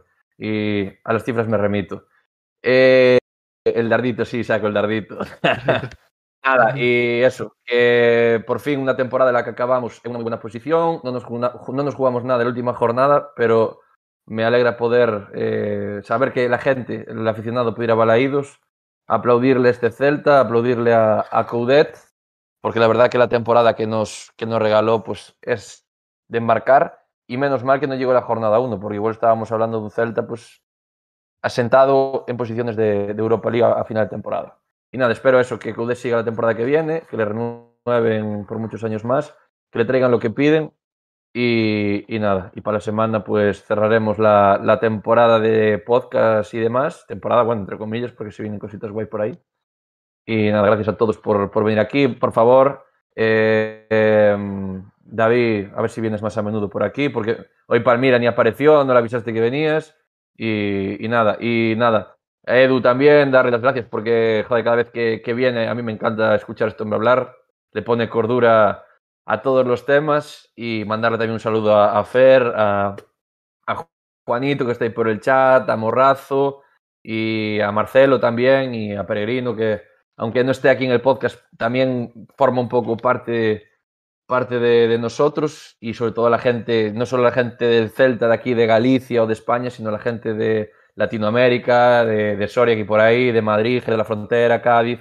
La verdad que me alegra saber que hay mucha gente de muchos puntos que es del Celta y que, joder, que nos siga toda, toda esa gente y que estén ahí pendientes de nosotros, pues me alegra. Y nada más. Y Javi, decir una cosa que es verdad que puso aquí Juanito.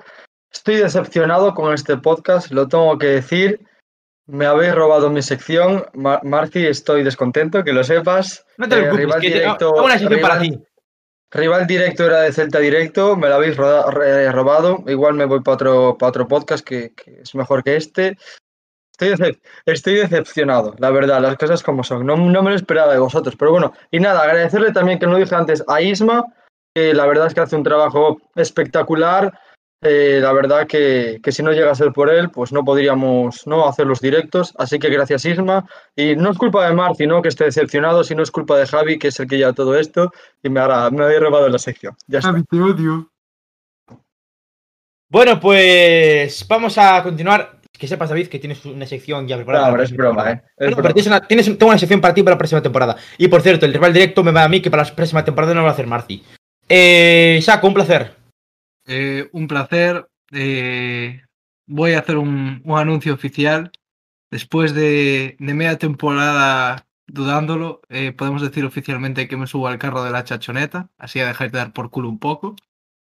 Eh, Chacho se lo ha ganado pulso, la verdad que espectacular el trabajo que ha hecho. Eso sí, eh, no voy a pasar por el aro de que, de que es mejor entrenador que Berizzo. Eso va a haber que, que ver Mostró. largo y tendido, pero ojalá que este equipo siga así, porque lo que decía Diego, ¿no? Si, si este tío nos llega a coger al principio de temporada, nos no, no creo que estuviera esperando otra cosa que no fuera por UEFA, incluso no sé si algo más.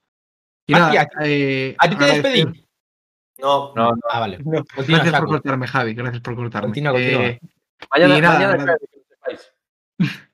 Agradecer a, a todos, ¿no? Eh, eh, tanto a los que nos seguís desde, desde aquí más cerca, como a Peregrino que nos sigue del otro lado, a, pas- a, eh, a pesar de que me odie por meter mierda de Ferreira, como a Edu, como a Fer, a todos, que sois todos unos cracks y bueno. A los amigos del Bar. Celeste también, que están desde, desde Estados Unidos, Mm. que nos siguen. Y más, si- hay, hay un celtista panameño que también nos sigue, que me mandó el otro Mm. día un fuerte abrazo y que lo mencionásemos. Y nada, un fuerte abrazo para él. Y que nada, que es un placer estar aquí y nada, y ojalá sigamos también la temporada que viene, que seguro que sí. Marci, un placer. Nada, como siempre un placer estar aquí. La verdad que hoy estuvo muchísima gente viéndonos de manera muy continuada. No me lo esperaba.